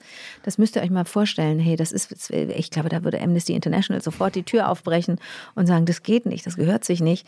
Aber das wurde da so gemacht und mir hat das sehr geholfen, denn ich begann, als ich wie gesagt 20 war, für die dann am Ende dann die Einladung angenommen habe für die Probemoderation, wurde ich in die Nacht verbannt. Man hatte gedacht, ich könne am Abend moderieren, aber ich wusste gar nicht, wie man Interviews führt, denn das, was ich bis dahin gemacht hatte, das Moderieren, das war mein, das war komplett bauchgesteuert. Da, da habe ich mein Hirn ausgeschaltet. Das war sowieso nicht an in der Zeit. Das war, das, das war, ich war völlig doof so. Äh, und und das hat mir geholfen.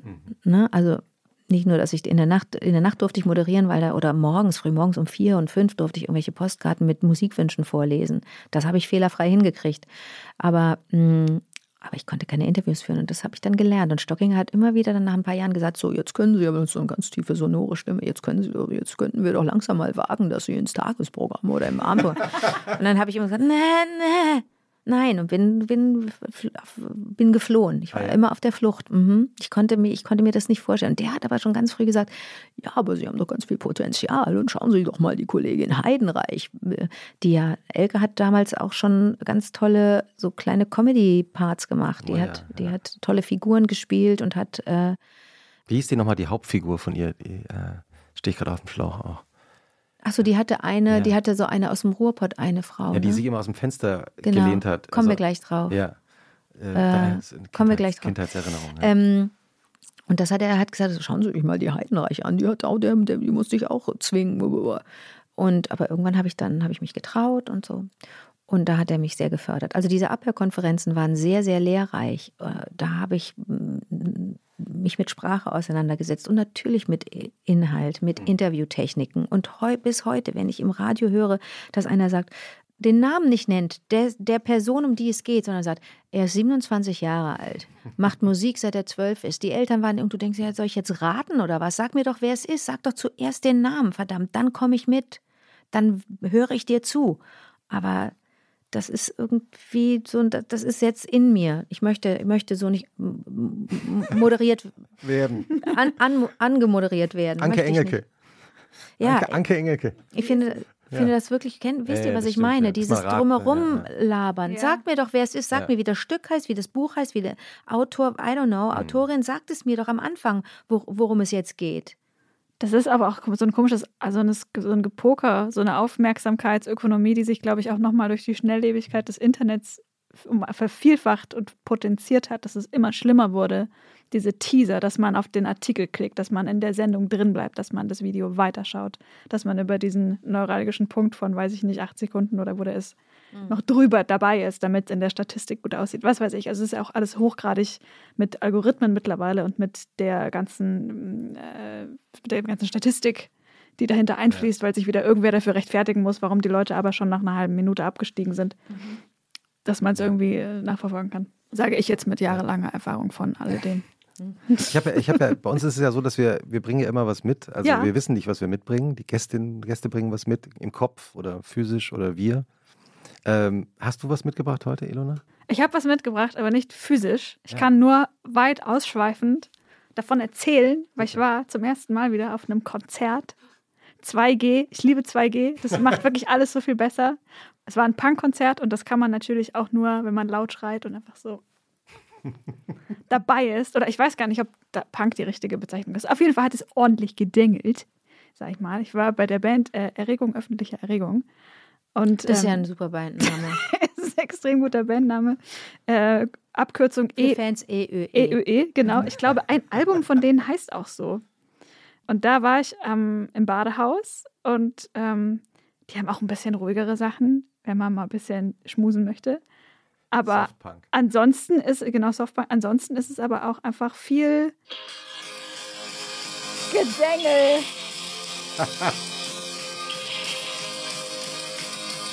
You get it? Und hast du dann richtig, also hast du mitgedengelt, richtig? Ja klar. Ah, ja. Es ist, ich habe dieses Album, äh, das kam 2020 raus. Ah, da sind Frauen. Ja, das ist eine ganz geile Sängerin. Sag mal, zitier mal bitte irgendeinen guten Text von irgendeinem super Song. Ich glaube, ein Song geht ungefähr so wie: Du hast so schöne Haare, ich will sie essen. Und das Gefühl kenne ich. Dass so Leute so geile Haare haben, dass man so sinnlich angetörnt wird davon. Man sich denkt, just a little bite. Weil, äh, erinnert mich jetzt ganz kurz, nur den kurzen Auszug, den ich Ja. von ihr jetzt gehört habe, erinnert mich das an Annette Hump und an, an Ja, Ideal. ich wollte auch gerade sagen, so Kennst du coole, Ideal? Ja. coole, coole, Ja, ja. coole neue deutsche Welle. Genau, ich finde sie auch manchmal ein bisschen so, äh, wer so Lassie-Singers mag, ist, glaube ich, da auch Ja. gut aufgehoben. War auch ein bisschen elektronisch, also so Die kalte, sind also kaltes, auch- klares Wasser, habe Ja. ich auch gerade gedacht. ah, okay. Könnte auch so sein. Also auf jeden Fall tolle Band. Die haben einen neuen Song gespielt, aber ich glaube, das Album ist noch ein bisschen, also dieses Jahr nicht mehr. Aber äh, da freue ich mich sehr drauf. Und das hat, ich wusste nicht, dass ich das gebraucht habe. Aber es hat mir so gut getan, Das dass man mal wieder, Gefühl. dass man wieder mal so auch ganz körperlich einfach irgendwie mitgenommen wird, wohin. Mhm. Auch von so einer Energie in einem Raum. Und ich meine, ich kann das jetzt noch ESO-mäßig so voll aufschwafeln, aber oh, das war, das war nötig. Toll. Nehmen wir Ja. in die Shownotes. Also Dengeln und die Band. Die Band 2D, denkt 2D-Dengeln. zwei, die- alles geh ähm, und dann mal wieder auf ein Konzert gehen. Ich habe was Analoges mitgebracht. Ne? Herrlich. Aus Raschelt, immer gutes Zeichen. Ich dachte mir von meiner Lieblingsbäckerei oder Raffaello Himbeer. Ja, genau. äh, Rocket in Basel in Berlin, Oh, Schöneberg. Und die machen, ähm, ich mache das hier mal. Die, erstens haben die ganz schöne Verpackung, weil man kann Ganz so toll, mit ganz Schaufenster. Super so schön. Papierbox Das mit so einer ein kleinen bisschen durchsichtigen aus wie Folie. das aus dem Film von Wes Anderson, wo, die, wo das Mädchen in dieser Konditorei arbeitet. Ach, äh, ja, Grand ja, Budapest ja, richtig, Hotel. Richtig. Ah, okay. Wo sie in dieser, wie heißt die, Meindels? Stimmt. Meindels? Ja, in, in, äh, in, in Görlitz eigentlich. Da kommt ja ein Genau. neuer Film jetzt. ja, The Das French stimmt. French Dispatch. Ach so, ich habe vielleicht The French Affair. Nee, The, The French, French Affair. Vielleicht ist es auch French eine Affäre. Dispatch. Ich habe so, ich weiß immer noch nicht genau, ob ich das alles super finde oder gar nicht so super, was der macht. Ich meine, Moonrise Kingdom ist bis heute einer meiner Lieblingsfilme, Mhm. aber ich weiß, manchmal ist mir das alles zu viel. Zu viel, Mal was? gucken. Ich mach mal Zu viel, zu viel. Ist Alles zu schön und zu Ah ja, perfekt und ja. zu inszeniert und so. Aber was ist denn das überhaupt, Christoph? Du musst doch das was sind, dazu das sagen. sind ähm, Das Tahini Brownies. Oh mein Gott. Ja. Und ich dachte, ich bringe die euch mal mit, weil Oh, wie lieb. völlige Wahnsinn. Ich kann Ja. wahrscheinlich nicht mitessen, ne, weil die nicht vegan sind. ähm, Ich würde das mal testen. Ilona testet mal Es passiert, es passiert nichts, wenn ich, also ich glaube nicht, dass was passiert, aber ich würde es nicht, ich werde es nicht essen, leider. Ich probiere Du gibst auf die Frage, warum du vegan lebst, immer die schöne Antwort, weil du kannst. Weil ich's kann, Das finde ja. ich mega geil. Richtig guter Flex. Ja. Dir mal, Ilona, ich gebe dir mal hier. Aber es sieht toll aus. Und du hast recht, die Box ist schon so eine Einladung. Ne? Die sagt schon, guck mal, so schön bin ich. Dankeschön. Darf ich die Gabel behalten? Sag nochmal bitte, wie der Laden heißt, Christoph, der Name. Rocket and Basil sind äh, zwei. Rakete und Basilikum? Mhm. Ich glaube, Rocket ist aber auch. Äh, Ein Salat. ein, ja, genau. Okay. Also, ich meine, willst du es einmal anschauen? nee, also ich, wenn du es nicht weißt, dann ist es nicht vegan. Wenn die nicht gesagt haben, es ist vegan, dann ist es nicht vegan. Aber ganz toll. Ich freue mich. Und für, hat mal eine Gabel noch. Probieren wir mal hier. Und für Konstanze, Konstanze, will ich, willst du? Einen schon, oder? Probieren wir mal. Ich schau mal nach, ob der vegan ist. Aber du meinst, wenn es nicht draufsteht, dann. Man, also die Sachen, die ich backe, die vegan sind, die, Das- denen schmeckt man nicht an, gibt es das Verb, dass sie vegan sind. Menschen sagen, oh, das ist doch, da sind doch Eier drin und Butter und so weiter. Da sage ich, nee. Also man kann das nicht, äh, man kann das, also ich schmecke das, würde das wahrscheinlich nicht schmecken. Ich würde auch nicht allergisch reagieren oder so.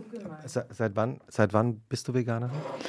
Seit ein paar Jahren jetzt. Ich war schon, ich gefühlt mein ganzes Leben vegetarisch oder ja, seit der Pubertät vegetarisch. Dann habe ich mal ausgesetzt sieben Jahre und habe ausschließlich Fleisch gegessen, weil ich so ein Nachholbedürfnis hatte, so ein bestimmt krankhaftes. Da habe ich wirklich nur Fleisch essen wollen. Da hatte ich ein großes Nachholbedürfnis und dann wurde ich wieder vegetarisch und stieg irgendwann um auf vegan, weil es sich weil es sich so gut fügte. Es hat mhm. gut gepasst und äh, ja, ich habe äh, Hast du ein Lieblingsgebäck, äh, wenn du oder ein veganes Gericht, das du gerne isst? Was ich mache oder ja. was ich esse? Achso, ja, beides. Ähm, ja. Ich mag gerne, ähm, ich mag indisches Essen wahnsinnig gern. Das ist sehr oft vegan.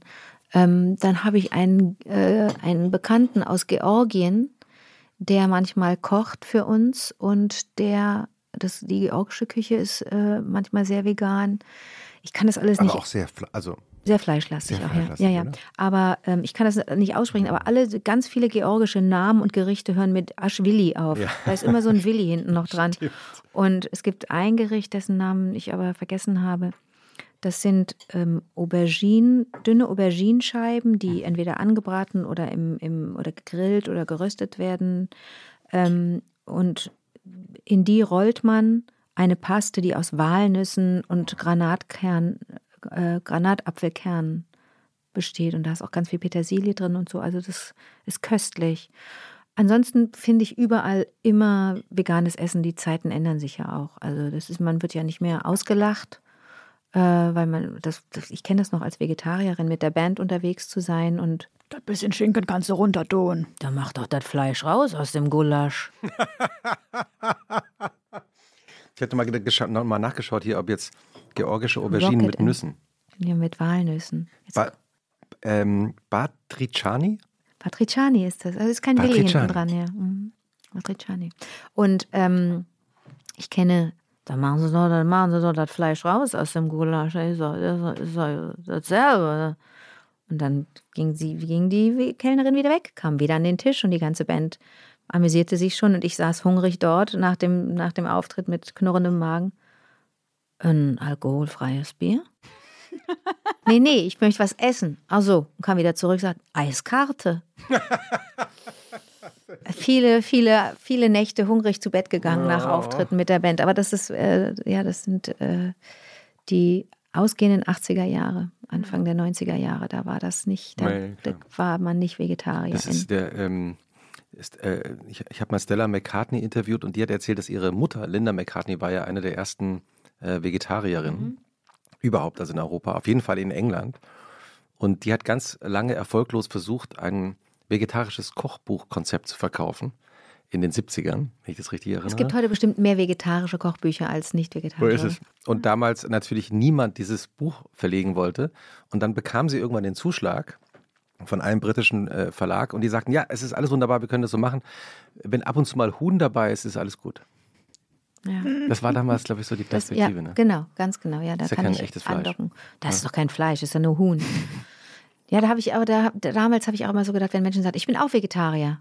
Also ich esse Fisch und Huhn, aber ich bin Vegetarier. Ich dachte, nee, nee, nee, wir müssen da, wir müssen da ein bisschen radikaler sein. Und manchmal finde ich, finde ich ein bisschen Radikalität auch ganz gut. Also hilfreich. Mir hilft das manchmal auch, mir selber solche Sachen aufzuerlegen und zu sagen, nee, ich fliege einfach nicht in Deutschland. Dann muss ich, muss ich mit dem Zug, da fahre ich eben wahnsinnig lange, aber ich nehme das in Kauf. Seit wann machst du das so konsequent? Das mache ich jetzt schon relativ lange. Also es ging natürlich mit Baden-Baden los. Ich habe äh, kein Auto gehabt damals. Ich habe jetzt ein Auto, ich habe ein Elektroauto und bin aber richtig im Stress mit diesem Auto, weil ich nicht möchte, dass das steht, weil das ähm, und ähm, ja, Frau Göpel sagt das völlig zu Recht. Wenn es rumsteht, ist es kein Fahrzeug, sondern ein Stehzeug. Äh, Meier Göpel, die große, großartige. Ähm, und deswegen ähm, bitte ich immer FreundInnen, dieses Auto auch zu fahren. Das soll nicht rumstehen. Wer fährt das gerade? Ähm, ich glaube, Gleb. Und Gleb äh, äh, hat so hat so einen ist äh, Musiker und unterrichtet auch und der hat einen Chor irgendwo im Bergischen und da kommt er mit Bus und Bahn einfach nicht hin und deswegen hat er das jetzt gerade. Mm. Du bist ja im Bergischen, hast du ja deine Kindheit verbracht. In, Mhm. Wie heißt die Stadt? Rösrath. Rösrath. Mm, Das war ein Ort, als ich dort als ich dort aufwuchs, war das eine kleine Ortschaft und jetzt hat es einen Autobahnanschluss und einen McDonald's und so ist totaler Dreck. Aber, aber damals eben so auch nicht mehr als 20.000 Einwohner. Weiß ich, kann ich dir Also- nicht sagen, also, müssten wir also, mal so, gucken. Ja. Aber klein und so, man, man, man kannte sich und so, es war richtig toll. Also ich habe schönste Erinnerungen an Rösrath. Das war wirklich mein, das war echt ein schönes Zuhause. Das hat mir gut gefallen. Und wie sah da an so einem Wochenende aus? Dort die Wochenenden waren, Ko- ach so, ich war ein sogenanntes Spielkind. Also ich habe eigentlich bin aus dem Haus gegangen am Wochenende morgens und bin erst am Abend wiedergekommen. Habe vermutlich nicht gegessen oder so, weil ich, weil wir eine ganz tolle Truppe waren da bei uns in der Straße. Wir waren so eine richtige Rasselbande. Ich bin richtig mit so einer Rasselbande aufgewachsen, wirklich. Wer, wer war da noch dabei? Also auf jeden Fall immer Pia Janiello. Das war ganz schade, als sie wegzog. Pia Janiello war dabei, dann die, äh, die Jungs, also ähm, Andi war dabei, Andi Dahlow von nebenan. Kurt war dabei mit seinem äh, ähm, Bruder Andreas, dem ich irgendwann mal, der war älter als ich, aber dem habe ich äh, Nachhilfeunterricht gegeben in Englisch. Und der hat mir das erste Mal U2 vorgestellt. Nachhilfeunterricht hast du gegeben, weil du die ersten sechs Jahre in Kanada. Die ersten fünf, genau. Ersten fünf ich bin Jahre in, in Kanada ja, aufgewachsen wir sind, meine Eltern sind deutsch, aber wir sind äh, in, in, meine Schwester und ich sind in Montreal zur Welt gekommen. Mhm. Französisch und Deutsch, äh, Französisch, Deutsch und Englisch äh, waren die drei Sprachen zu Hause, aber wir haben das Deutsche zum Beispiel verweigert zu Hause. Wir haben das nicht gesprochen, meine Schwester und ich, das fanden wir doof. Und so, als wir dann nach Deutschland kamen, ich mit fünf, sie mit sieben, wollte ich weder Englisch noch Französisch sprechen, wollte nur noch Deutsch sprechen. Äh, Ich verlor dadurch das Französisch so ein bisschen, das ist nicht mehr fließend. Das musste ich auf der Schule mir mühsam wieder zurückholen, aber das Englische ist geblieben.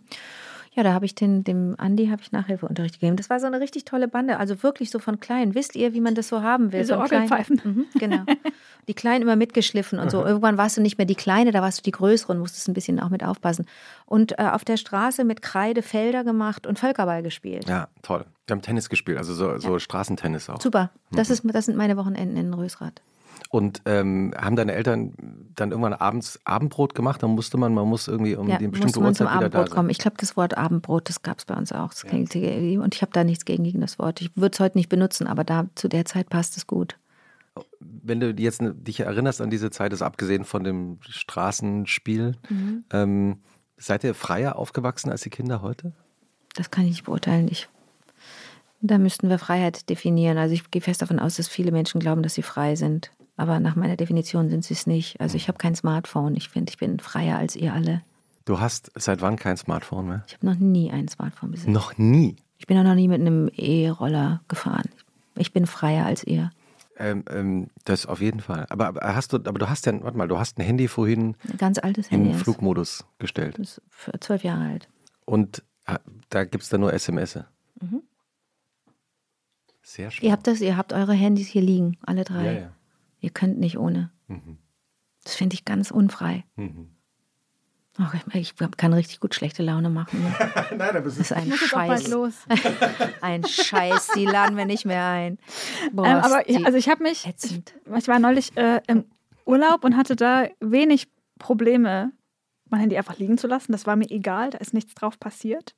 Erst als ich dann wieder in die Stadt gegangen bin, habe ich gemerkt, ohne Google Maps zum Beispiel, ich konnte mir nicht mehr vorstellen, wie, wie ich das früher gemacht hätte. Wahrscheinlich mit einem Stadtplan. Nee, ich zeige euch mal. Vom wie. Bahnhof Also, zum unsere zur Gästin Unterkunft. steht kurz auf, legt die Kopfhörer auf den Tisch, springt zur Seite und hat hier eine, ein, Eine, ein, in, eine der, in der Folie- Klarsichtfolie. Fol- das muss, So musste ich kommen und so bin ich Moment. dann so. Und kann, dann, kannst, du kurz, kannst du kurz beschreiben, was, was wir da jetzt sehen?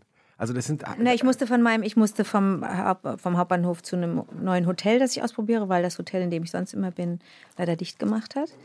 Und dann musste ich vom Hotel hier zu euch und dann mache ich mir hier so, schreibe ich mir, welche Bahn ich nehme und wo ich aussteigen muss. Und das googelst du dir vorher raus und dann schreibst du Ich google nicht. Aber woher weißt du das dann? Ich gucke, es gibt Alternativen zu Google. Ach so, ja, also ich meine, ich benutze Aber auch ich kein schau, Google, ja, aber ja, ja, ich schaue mir das genau. das, dann der ja. Weg ist digital. Ja, Ich habe einen Laptop, an dem sitze ich auch nachts und arbeite. Okay, gut. Wow. Und das, äh, das heißt, da ist dann alles, also ich will jetzt da nicht in den Kalender reinschauen, aber da steht dann alles drin, also reichst du mir rüber. Also 9.15 Uhr, 14.15 Uhr hier Pool Artist, also wo wir uns treffen heute. Und da ist genau aufgezeichnet Hausadresse, welche Bahn, wohin. Im Hotel, äh, nicht so weit weg von hier, wo du wohnst, ähm, steht alles drauf, alle Telefonnummern. Über den Fluss. Mhm. Über den Fluss. Über den Fluss steht als extra Hinweis mit zwei Ausrufezeichen. Mhm. Äh, der Weg dahin. Da, weil ich mir schöne Routen dann auch aussuche. Ich gucke, wenn die Zeit gut ist, möchte ich ja auch schöne Sachen sehen und was erleben. Und dahinter ist mein Bahnticket, das habe ich ja auch nicht digital. Muss ich dann ausdrucken, da werden viele sagen, ja, aber ausdrucken, da stirbt ja ein Baum. Aber der wird ja wieder gepflanzt mit der Suchmaschine. Mit der, entweder so, aber das, das, das ist, da habe ich übrigens echt Probleme, dass ich sage, ja, aber so weit will ich es ja eigentlich auch gar nicht kommen lassen, dass meinetwegen jetzt ein Baum gepflanzt werden muss. Auch wenn ich fliege, dass man dann sagt, ja, aber das kannst du doch wieder ausgleichen mit, Ja, ja. nee, dann lieber gar nicht fliegen. Ja. Also ich mache natürlich auch viele Sachen, die wahrscheinlich totaler Murk sind. Ich drucke mir mein Bahnticket aus, ich, ich fliege auch ein bis zweimal im Jahr, nicht innerdeutsch und nicht innereuropäisch, aber ich habe Verwandte an Orten, die man nicht mit dem Zug erreichen kann. Ich, ich benutze Stofftaschentücher statt äh, Papiertaschentücher, weil ich dieses, das, weil ich, weil ich wahnsinnig werde, wenn ich sehe, dass erstmal zehn eingepackt sind und diese Packungen sind dann auch eingepackt und diese Packungen sind dann riesen. Ich kann diesen ganzen Verpackungsmüll nicht mehr gut, nicht mehr gut sehen. Da werde ich dann auch, da werde, werde ich auch belächelt. Aber da ist hast du ja deinen Rotz da in deinem äh, Stofftaschentuch. Ja, komme ich auch mit klar. Und da hast du hier die, die blöde Karte aufgemalt. Ja, komme ich mit klar. Aber wir fanden das ja jetzt nicht blöd. Nö. Das passiert ja wahrscheinlich auch, dass Leute sagen, "Ah, das ist ja beeindruckend. Das ist ja Ja, toll. im Gegenteil. Es ist ja eher, also man hat das Gefühl, du hast dein Leben im Griff. Ja. Oh, das täuscht. Leute, ich bin, ich bin so, ich bin. Sagte ich, sie und drehte das Papier wieder um. Ich bin wirklich echt so, so. Ihr müsst mir echt mal hier raushelfen. nee, Leute, äh, können, wir mal, können wir mal über mich reden, kurz bitte? nee, mein Leben im Griff, na, das wäre ja was. Äh, habe ich wahrscheinlich überhaupt nicht. Wahrscheinlich tue ich so, als hätte ich es im, im Griff.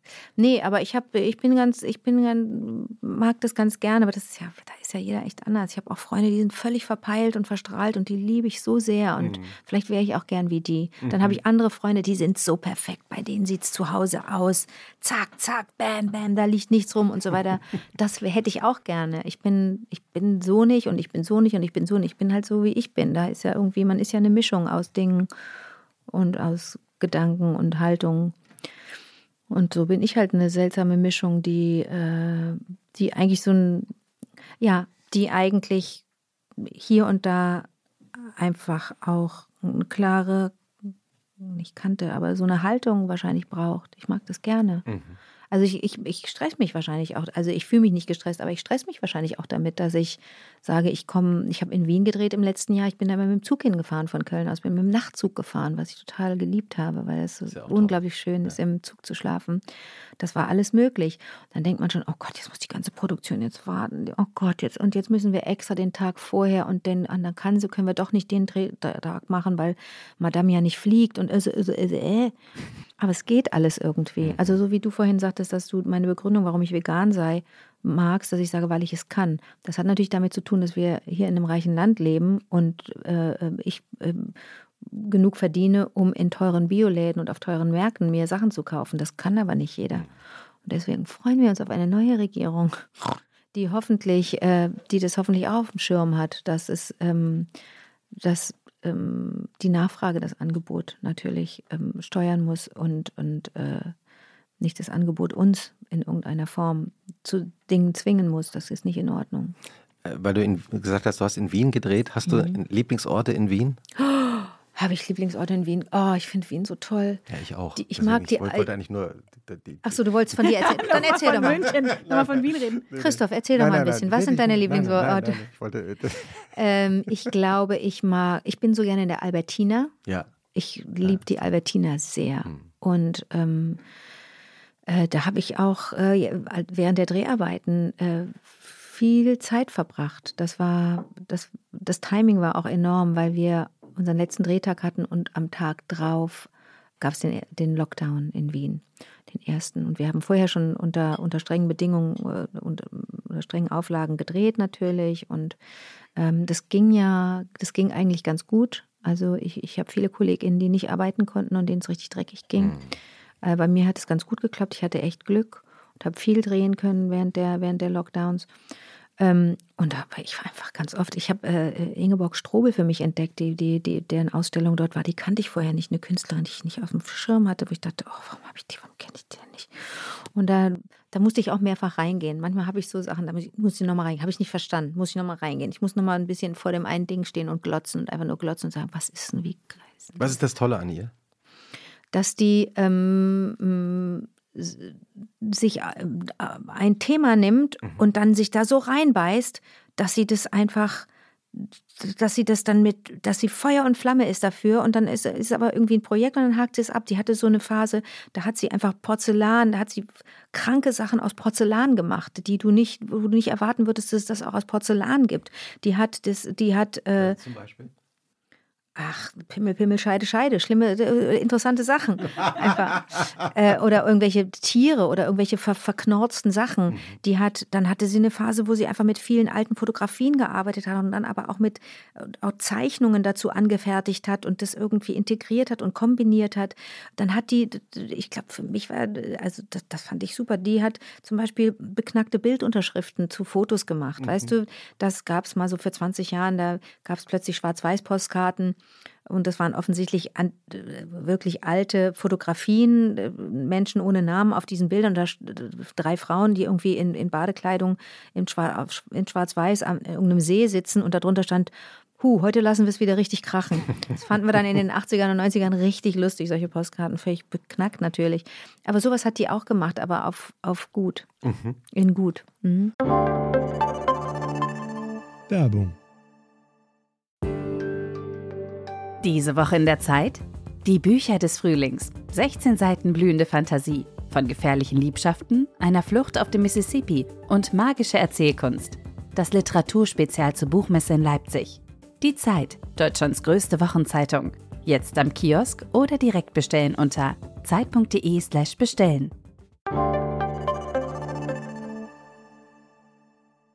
Und äh, hast du noch einen zweiten Tipp für Wien, wenn man nach Wien kommt? Wien ist zum Beispiel Köln, Berlin kann ich nicht beurteilen, ist Köln äh, äh weit voraus in Sachen veganer Burger. Es mhm. gibt eine Kette, deren Namen ich jetzt äh, gerade nicht mehr weiß. Ähm, da bin ich regelmäßig abends essen gegangen und habe hab fantastische Burger gegessen und richtig guten Salat und tolle Sachen, so funky, funky Essen, das ich nicht kannte. Ähm, und das ist da auch so, das ist ganz klar, dass es das als Kette gibt und es ist gut besucht und läuft Bombe und das so. in Berlin ja auch eine Kette. Swing Kitchen? Ja. Das ist Swing Kitchen, ja, ist das gibt es auch in genau. Berlin. Ja. Das ist ganz lecker. Wart ihr da schon mal essen? Ja. Das ist ganz fein. Die Nuggets. Ey, das ist Mit den Soßen. Das ist ganz lecker, mhm. ganz, ganz lecker. Ich bin sonst eigentlich dagegen, dass es so vegane Wurst gibt oder so. Denn entweder ist es Wurst oder es ist nicht Wurst. Mhm. Oder es ist Käse oder nicht Käse. Also da tue ich mich noch schwer, aber ähm, ich bin total offen für, für, so, für, für alles, für so andere Sachen einfach. Was kann ich noch empfehlen? Ich war im Theater, nee, ich war in der Oper ja, ich war in der Oper und ich wollte gerne diese eine tolle äh, literarische Sängerin äh, erleben und da gab es keine Tickets mehr und dann bin ich dann einfach am Abend drauf in Medea gegangen und das ist echt blutrünstig und das ist echt, die ist, oh. ähm, Nichts äh, für Ilona. Ich habe gerade an Ilona gedacht. Nee, aber Blut, aber guck mal, wenn du, wenn du ja, du bist ja, guck mal, guck mal deinen Musikgeschmack an. Du willst ja nicht, du willst ja, du hörst ja nicht, du hörst ja nicht irgendwelche Blümchenmusik, sondern du willst ja da auch, du willst ja auch Rakete. Ich will ein bisschen was erleben. Ja. Ich, ah, stimmt. Das kannst du auch in der Oper. Ich war in Wien auch mal im, im Burgtheater. Ja. Bei der mh, mm, Saisoneröffnung. Jetzt kommt's doch raus, dann, du machst ja alles richtig. Ja, ja, ich, äh, also ich mache so, I put some effort in. Ähm, und das war die Backchen, hieß das. Ja. Ähm, das war in drei Stunden, glaube ich. Okay. Ich hatte ähm, ungefähr auch 17 Stunden nichts gegessen, weil das so mit Anreise und irgendwie hat es sich nicht ergeben. Ich hatte, glaube ich, ein bisschen Kater. Naja, jedenfalls hat mir eine Freundin in einem Schraubglas einen kleinen Sekt mitgebracht, den mit mir reingeschmuggelt. Da warst du Knülle. Ich war dermaßen Knülle bei den Backchen. Na klar. Und ich habe gar nichts mehr gepeilt, aber mich hat es total geschoben. Aber auch nur, weil diese Inszenierung so krass war mit irgendwelchen riesigen Laufbändern, wo die einfach so Sprechchöre dann hatten. Und das war, hatte irgendwie auch so einen komischen autoritären Charakter, aber es hatte gleichzeitig so eine düstere Macht.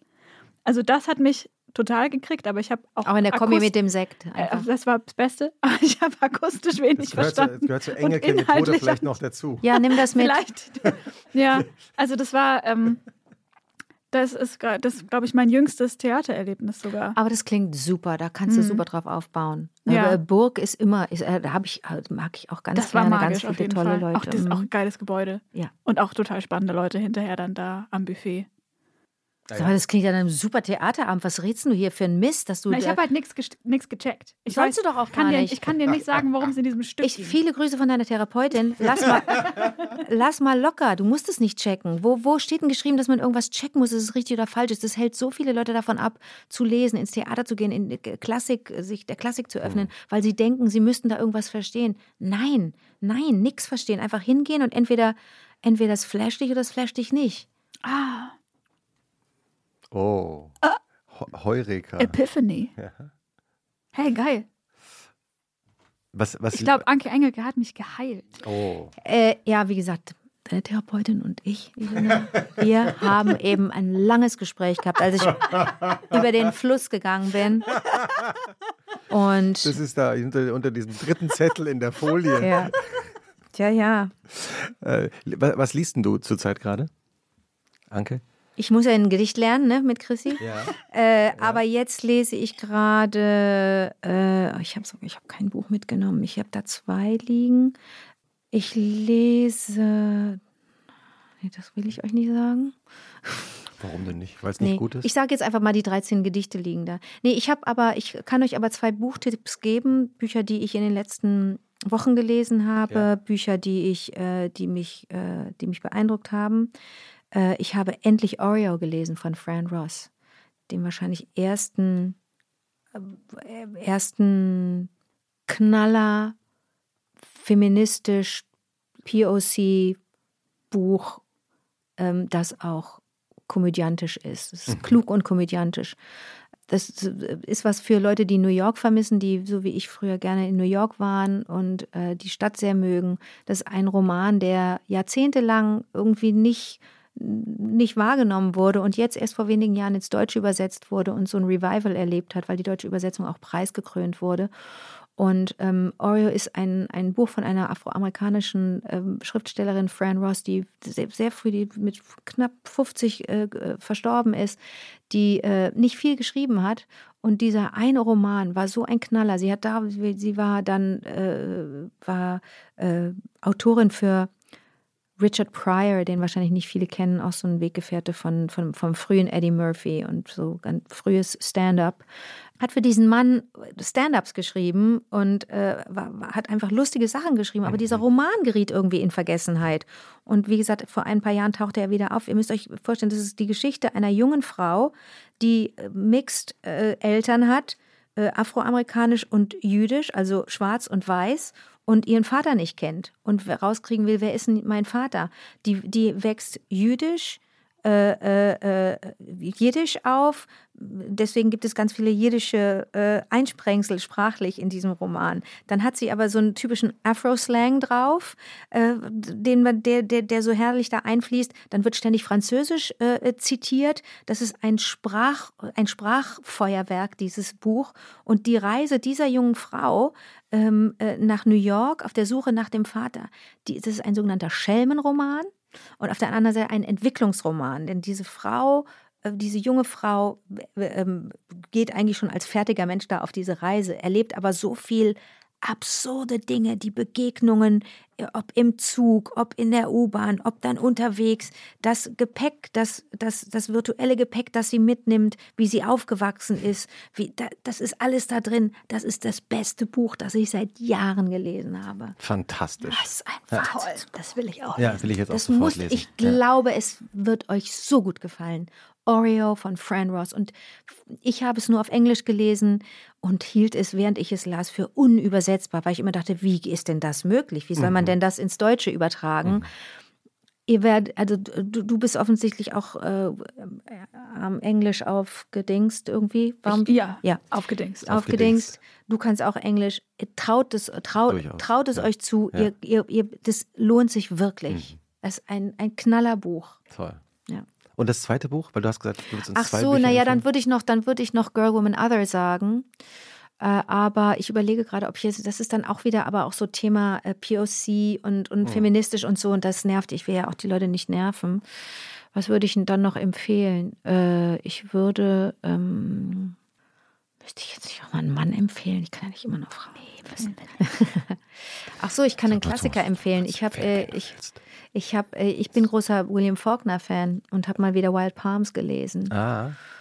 und war völlig, Leute, das habe ich doch nicht, das habe ich doch nicht geahnt. Also Ich, natürlich habe ich das alles schon mal gelesen. Äh, An der Uni habe ich Faulkner gelesen, da, hab ich- da habe ich die Liebe zu ihm entdeckt.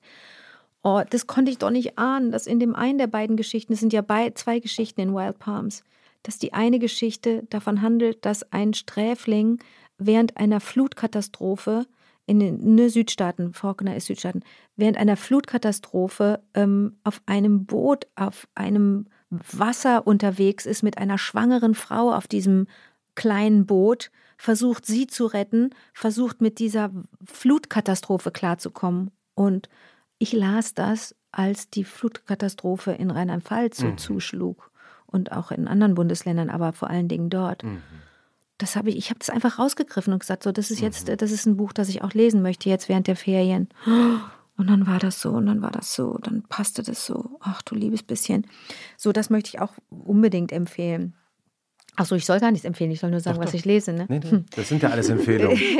Ähm, und ja, das sind, das sind so zwei Bücher, die mich in diesem Jahr total ähm, äh, be, äh, begeistert haben.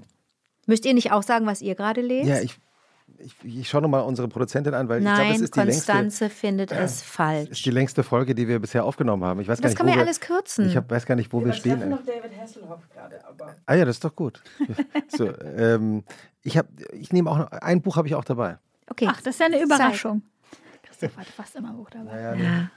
Passt thematisch aber auch zu den Büchern, die Anke gerade empfohlen hat.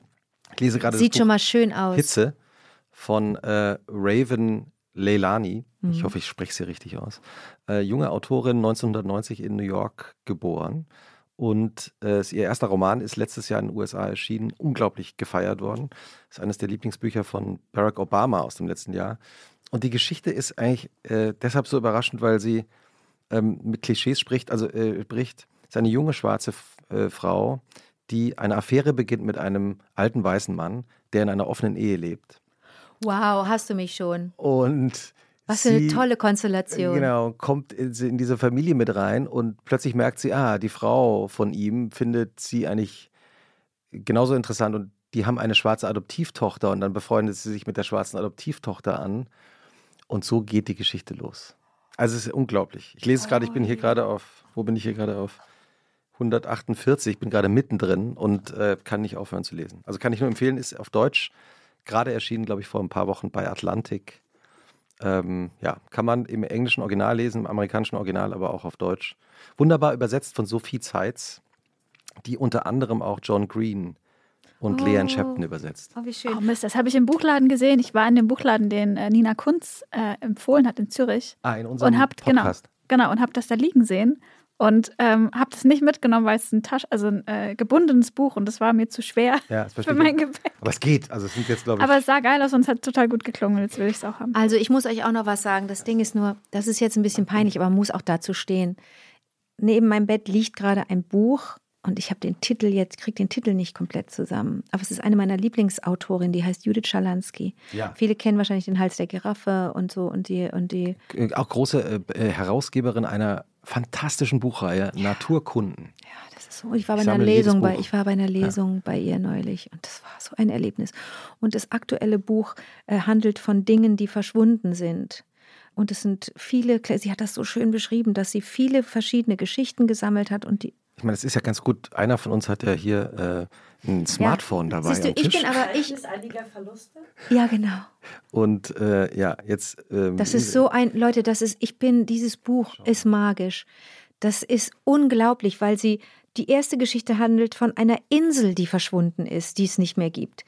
Äh, dann gi- gibt es eine Greta Garbo-Geschichte. Eine Marlene Dietrich Garbo. Okay, Ja, jetzt die muss ich ja beide, sind ja beide abgetaucht. So, das geht einfach, es geht einfach darum, um, um, um, Verzeichnis einiger Verluste, ne? ja. Ja. Es geht um Dinge, die, die weg sind und nicht mehr zurückkommen. Und das ist aber kein schlechte Laune-Buch. Sie hat so einen ganz tollen Kniff sich erlaubt, den sie auch bei der Lesung nochmal so herrlich beschrieben hat. Da kann man auch ganz toll zuhören. Ähm, ich kann es nur empfehlen, zu Lesungen zu gehen von Judith Schalansky. Es ist ein Geschenk. Die erklärt, erklärt das ganz toll. Die äh, eröffnet das Buch im Grunde damit, dass sie aufzählt, was alles, während sie für das Buch recherchiert hat und während sie es schrieb, was alles verloren gegangen ist. Tierarten, die ausgestorben sind, historische Gebäude, die unter anderem im Zuge irgendwelcher Kriege zerstört wurden, Menschen, die gestorben sind und, und, und. Und dann liest du diese Seite und denkst, Alter, ey, äh, sag mal, wie, äh, nee, also nee, habe ich ja, oh, du liest und liest, das ist auch weg. Und das wirklich, der diese, die, die, diese, diese Krötenart ist auch weg. Und dieser, diese, also ich werde jetzt nicht, ich kann es jetzt nicht wörtlich zitieren, das ist auch verschwunden, das ist auch verschwunden. Und dieser Stern und dieser Dings und dieses, ah, das ist ja furchtbar, alles weg. Und dann blätterst du um und die nächste Seite ist voller Dinge, die aber neu hinzugekommen sind. Dinge, die wiederentdeckt wurden, Dinge, die, die aufgespürt wurden, Dinge, die in Erscheinung getreten sind, Phänomene. Äh, ähm, das ist einfach, das ist einfach berauschend, wie, wie sie schreibt und wie sie das hinbekommt, dich zu, dich zu begeistern und dich zu fesseln. Also Judith Schalansky ist wirklich das ist so schön. Und jedes Buch von ihr und auch dieses wieder, jedes Buch be beinhaltet ähm, Seiten, in, in, im Fall dieses aktuellen Buches, das ist auch schon ein paar Jahre alt, äh, in, im, im Fall dieser, des Verlustbuches, schwarze Seiten, auf denen gedruckt, auf denen dann was so gedruckt ist, dass es so leicht changiert und dann siehst du, siehst du das Bild des Tigers. Da geht es um einen Kampf äh, äh, in einer Geschichte zwischen einem Tiger und einem Löwen bei dem ich auch die ganze Zeit dachte, was, oh Gott, was ist denn das für ein, was ist denn das für ein Aufeinanderprallen von Gewalten und du bist in dem Kampf dieser beiden Raubtiere drin und denkst, wie kommen denn die, die kommen ja von zwei verschiedenen Kontinenten, wie geraten die denn aneinander? Das ist ja der Wahnsinn. Und äh, der, da entwickelt man eine, also mir ging es so dabei, habe ich eine Begeisterung entwickelt für Themen, die ich nicht, von denen ich nicht erwartet habe, dass sie mich interessieren. Äh, mich interessiert, äh, erinnert das äh, Gespräch gerade an so einen anderen Podcast, der nicht mehr aufhört, ähm, habe ich mir sagen lassen. Also äh, ich, ich, ich würde einfach wahnsinnig gerne noch weiter fragen und weiter. Ich habe gerade kurz überlegt, hast du eigentlich in, mal überlegt, eine Literatursendung zu machen? Nee, nee, dafür habe ich viel zu wenig gelesen. Das habe ich nicht den Eindruck gerade.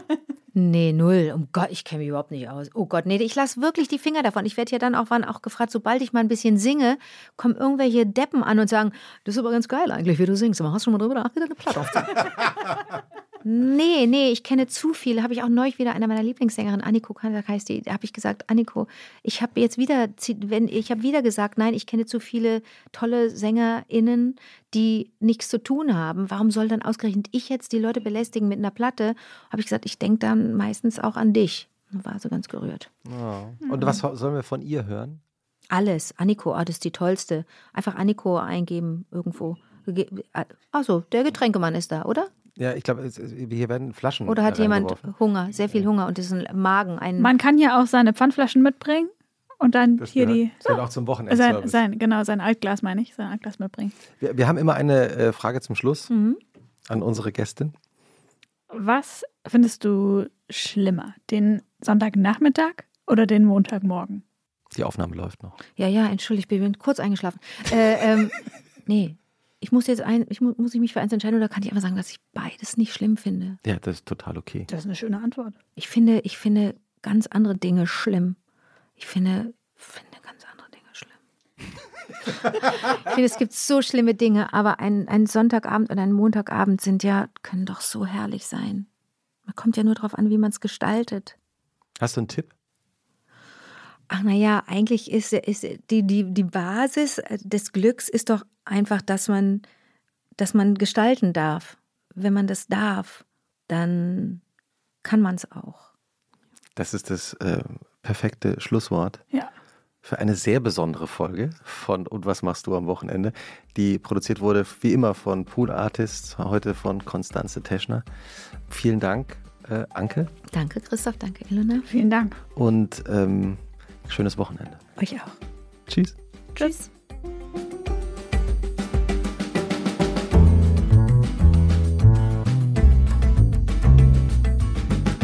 Und was machst du am Wochenende? Ist ein Podcast von Zeitmagazin und Zeit Online, produziert von Pool Artists.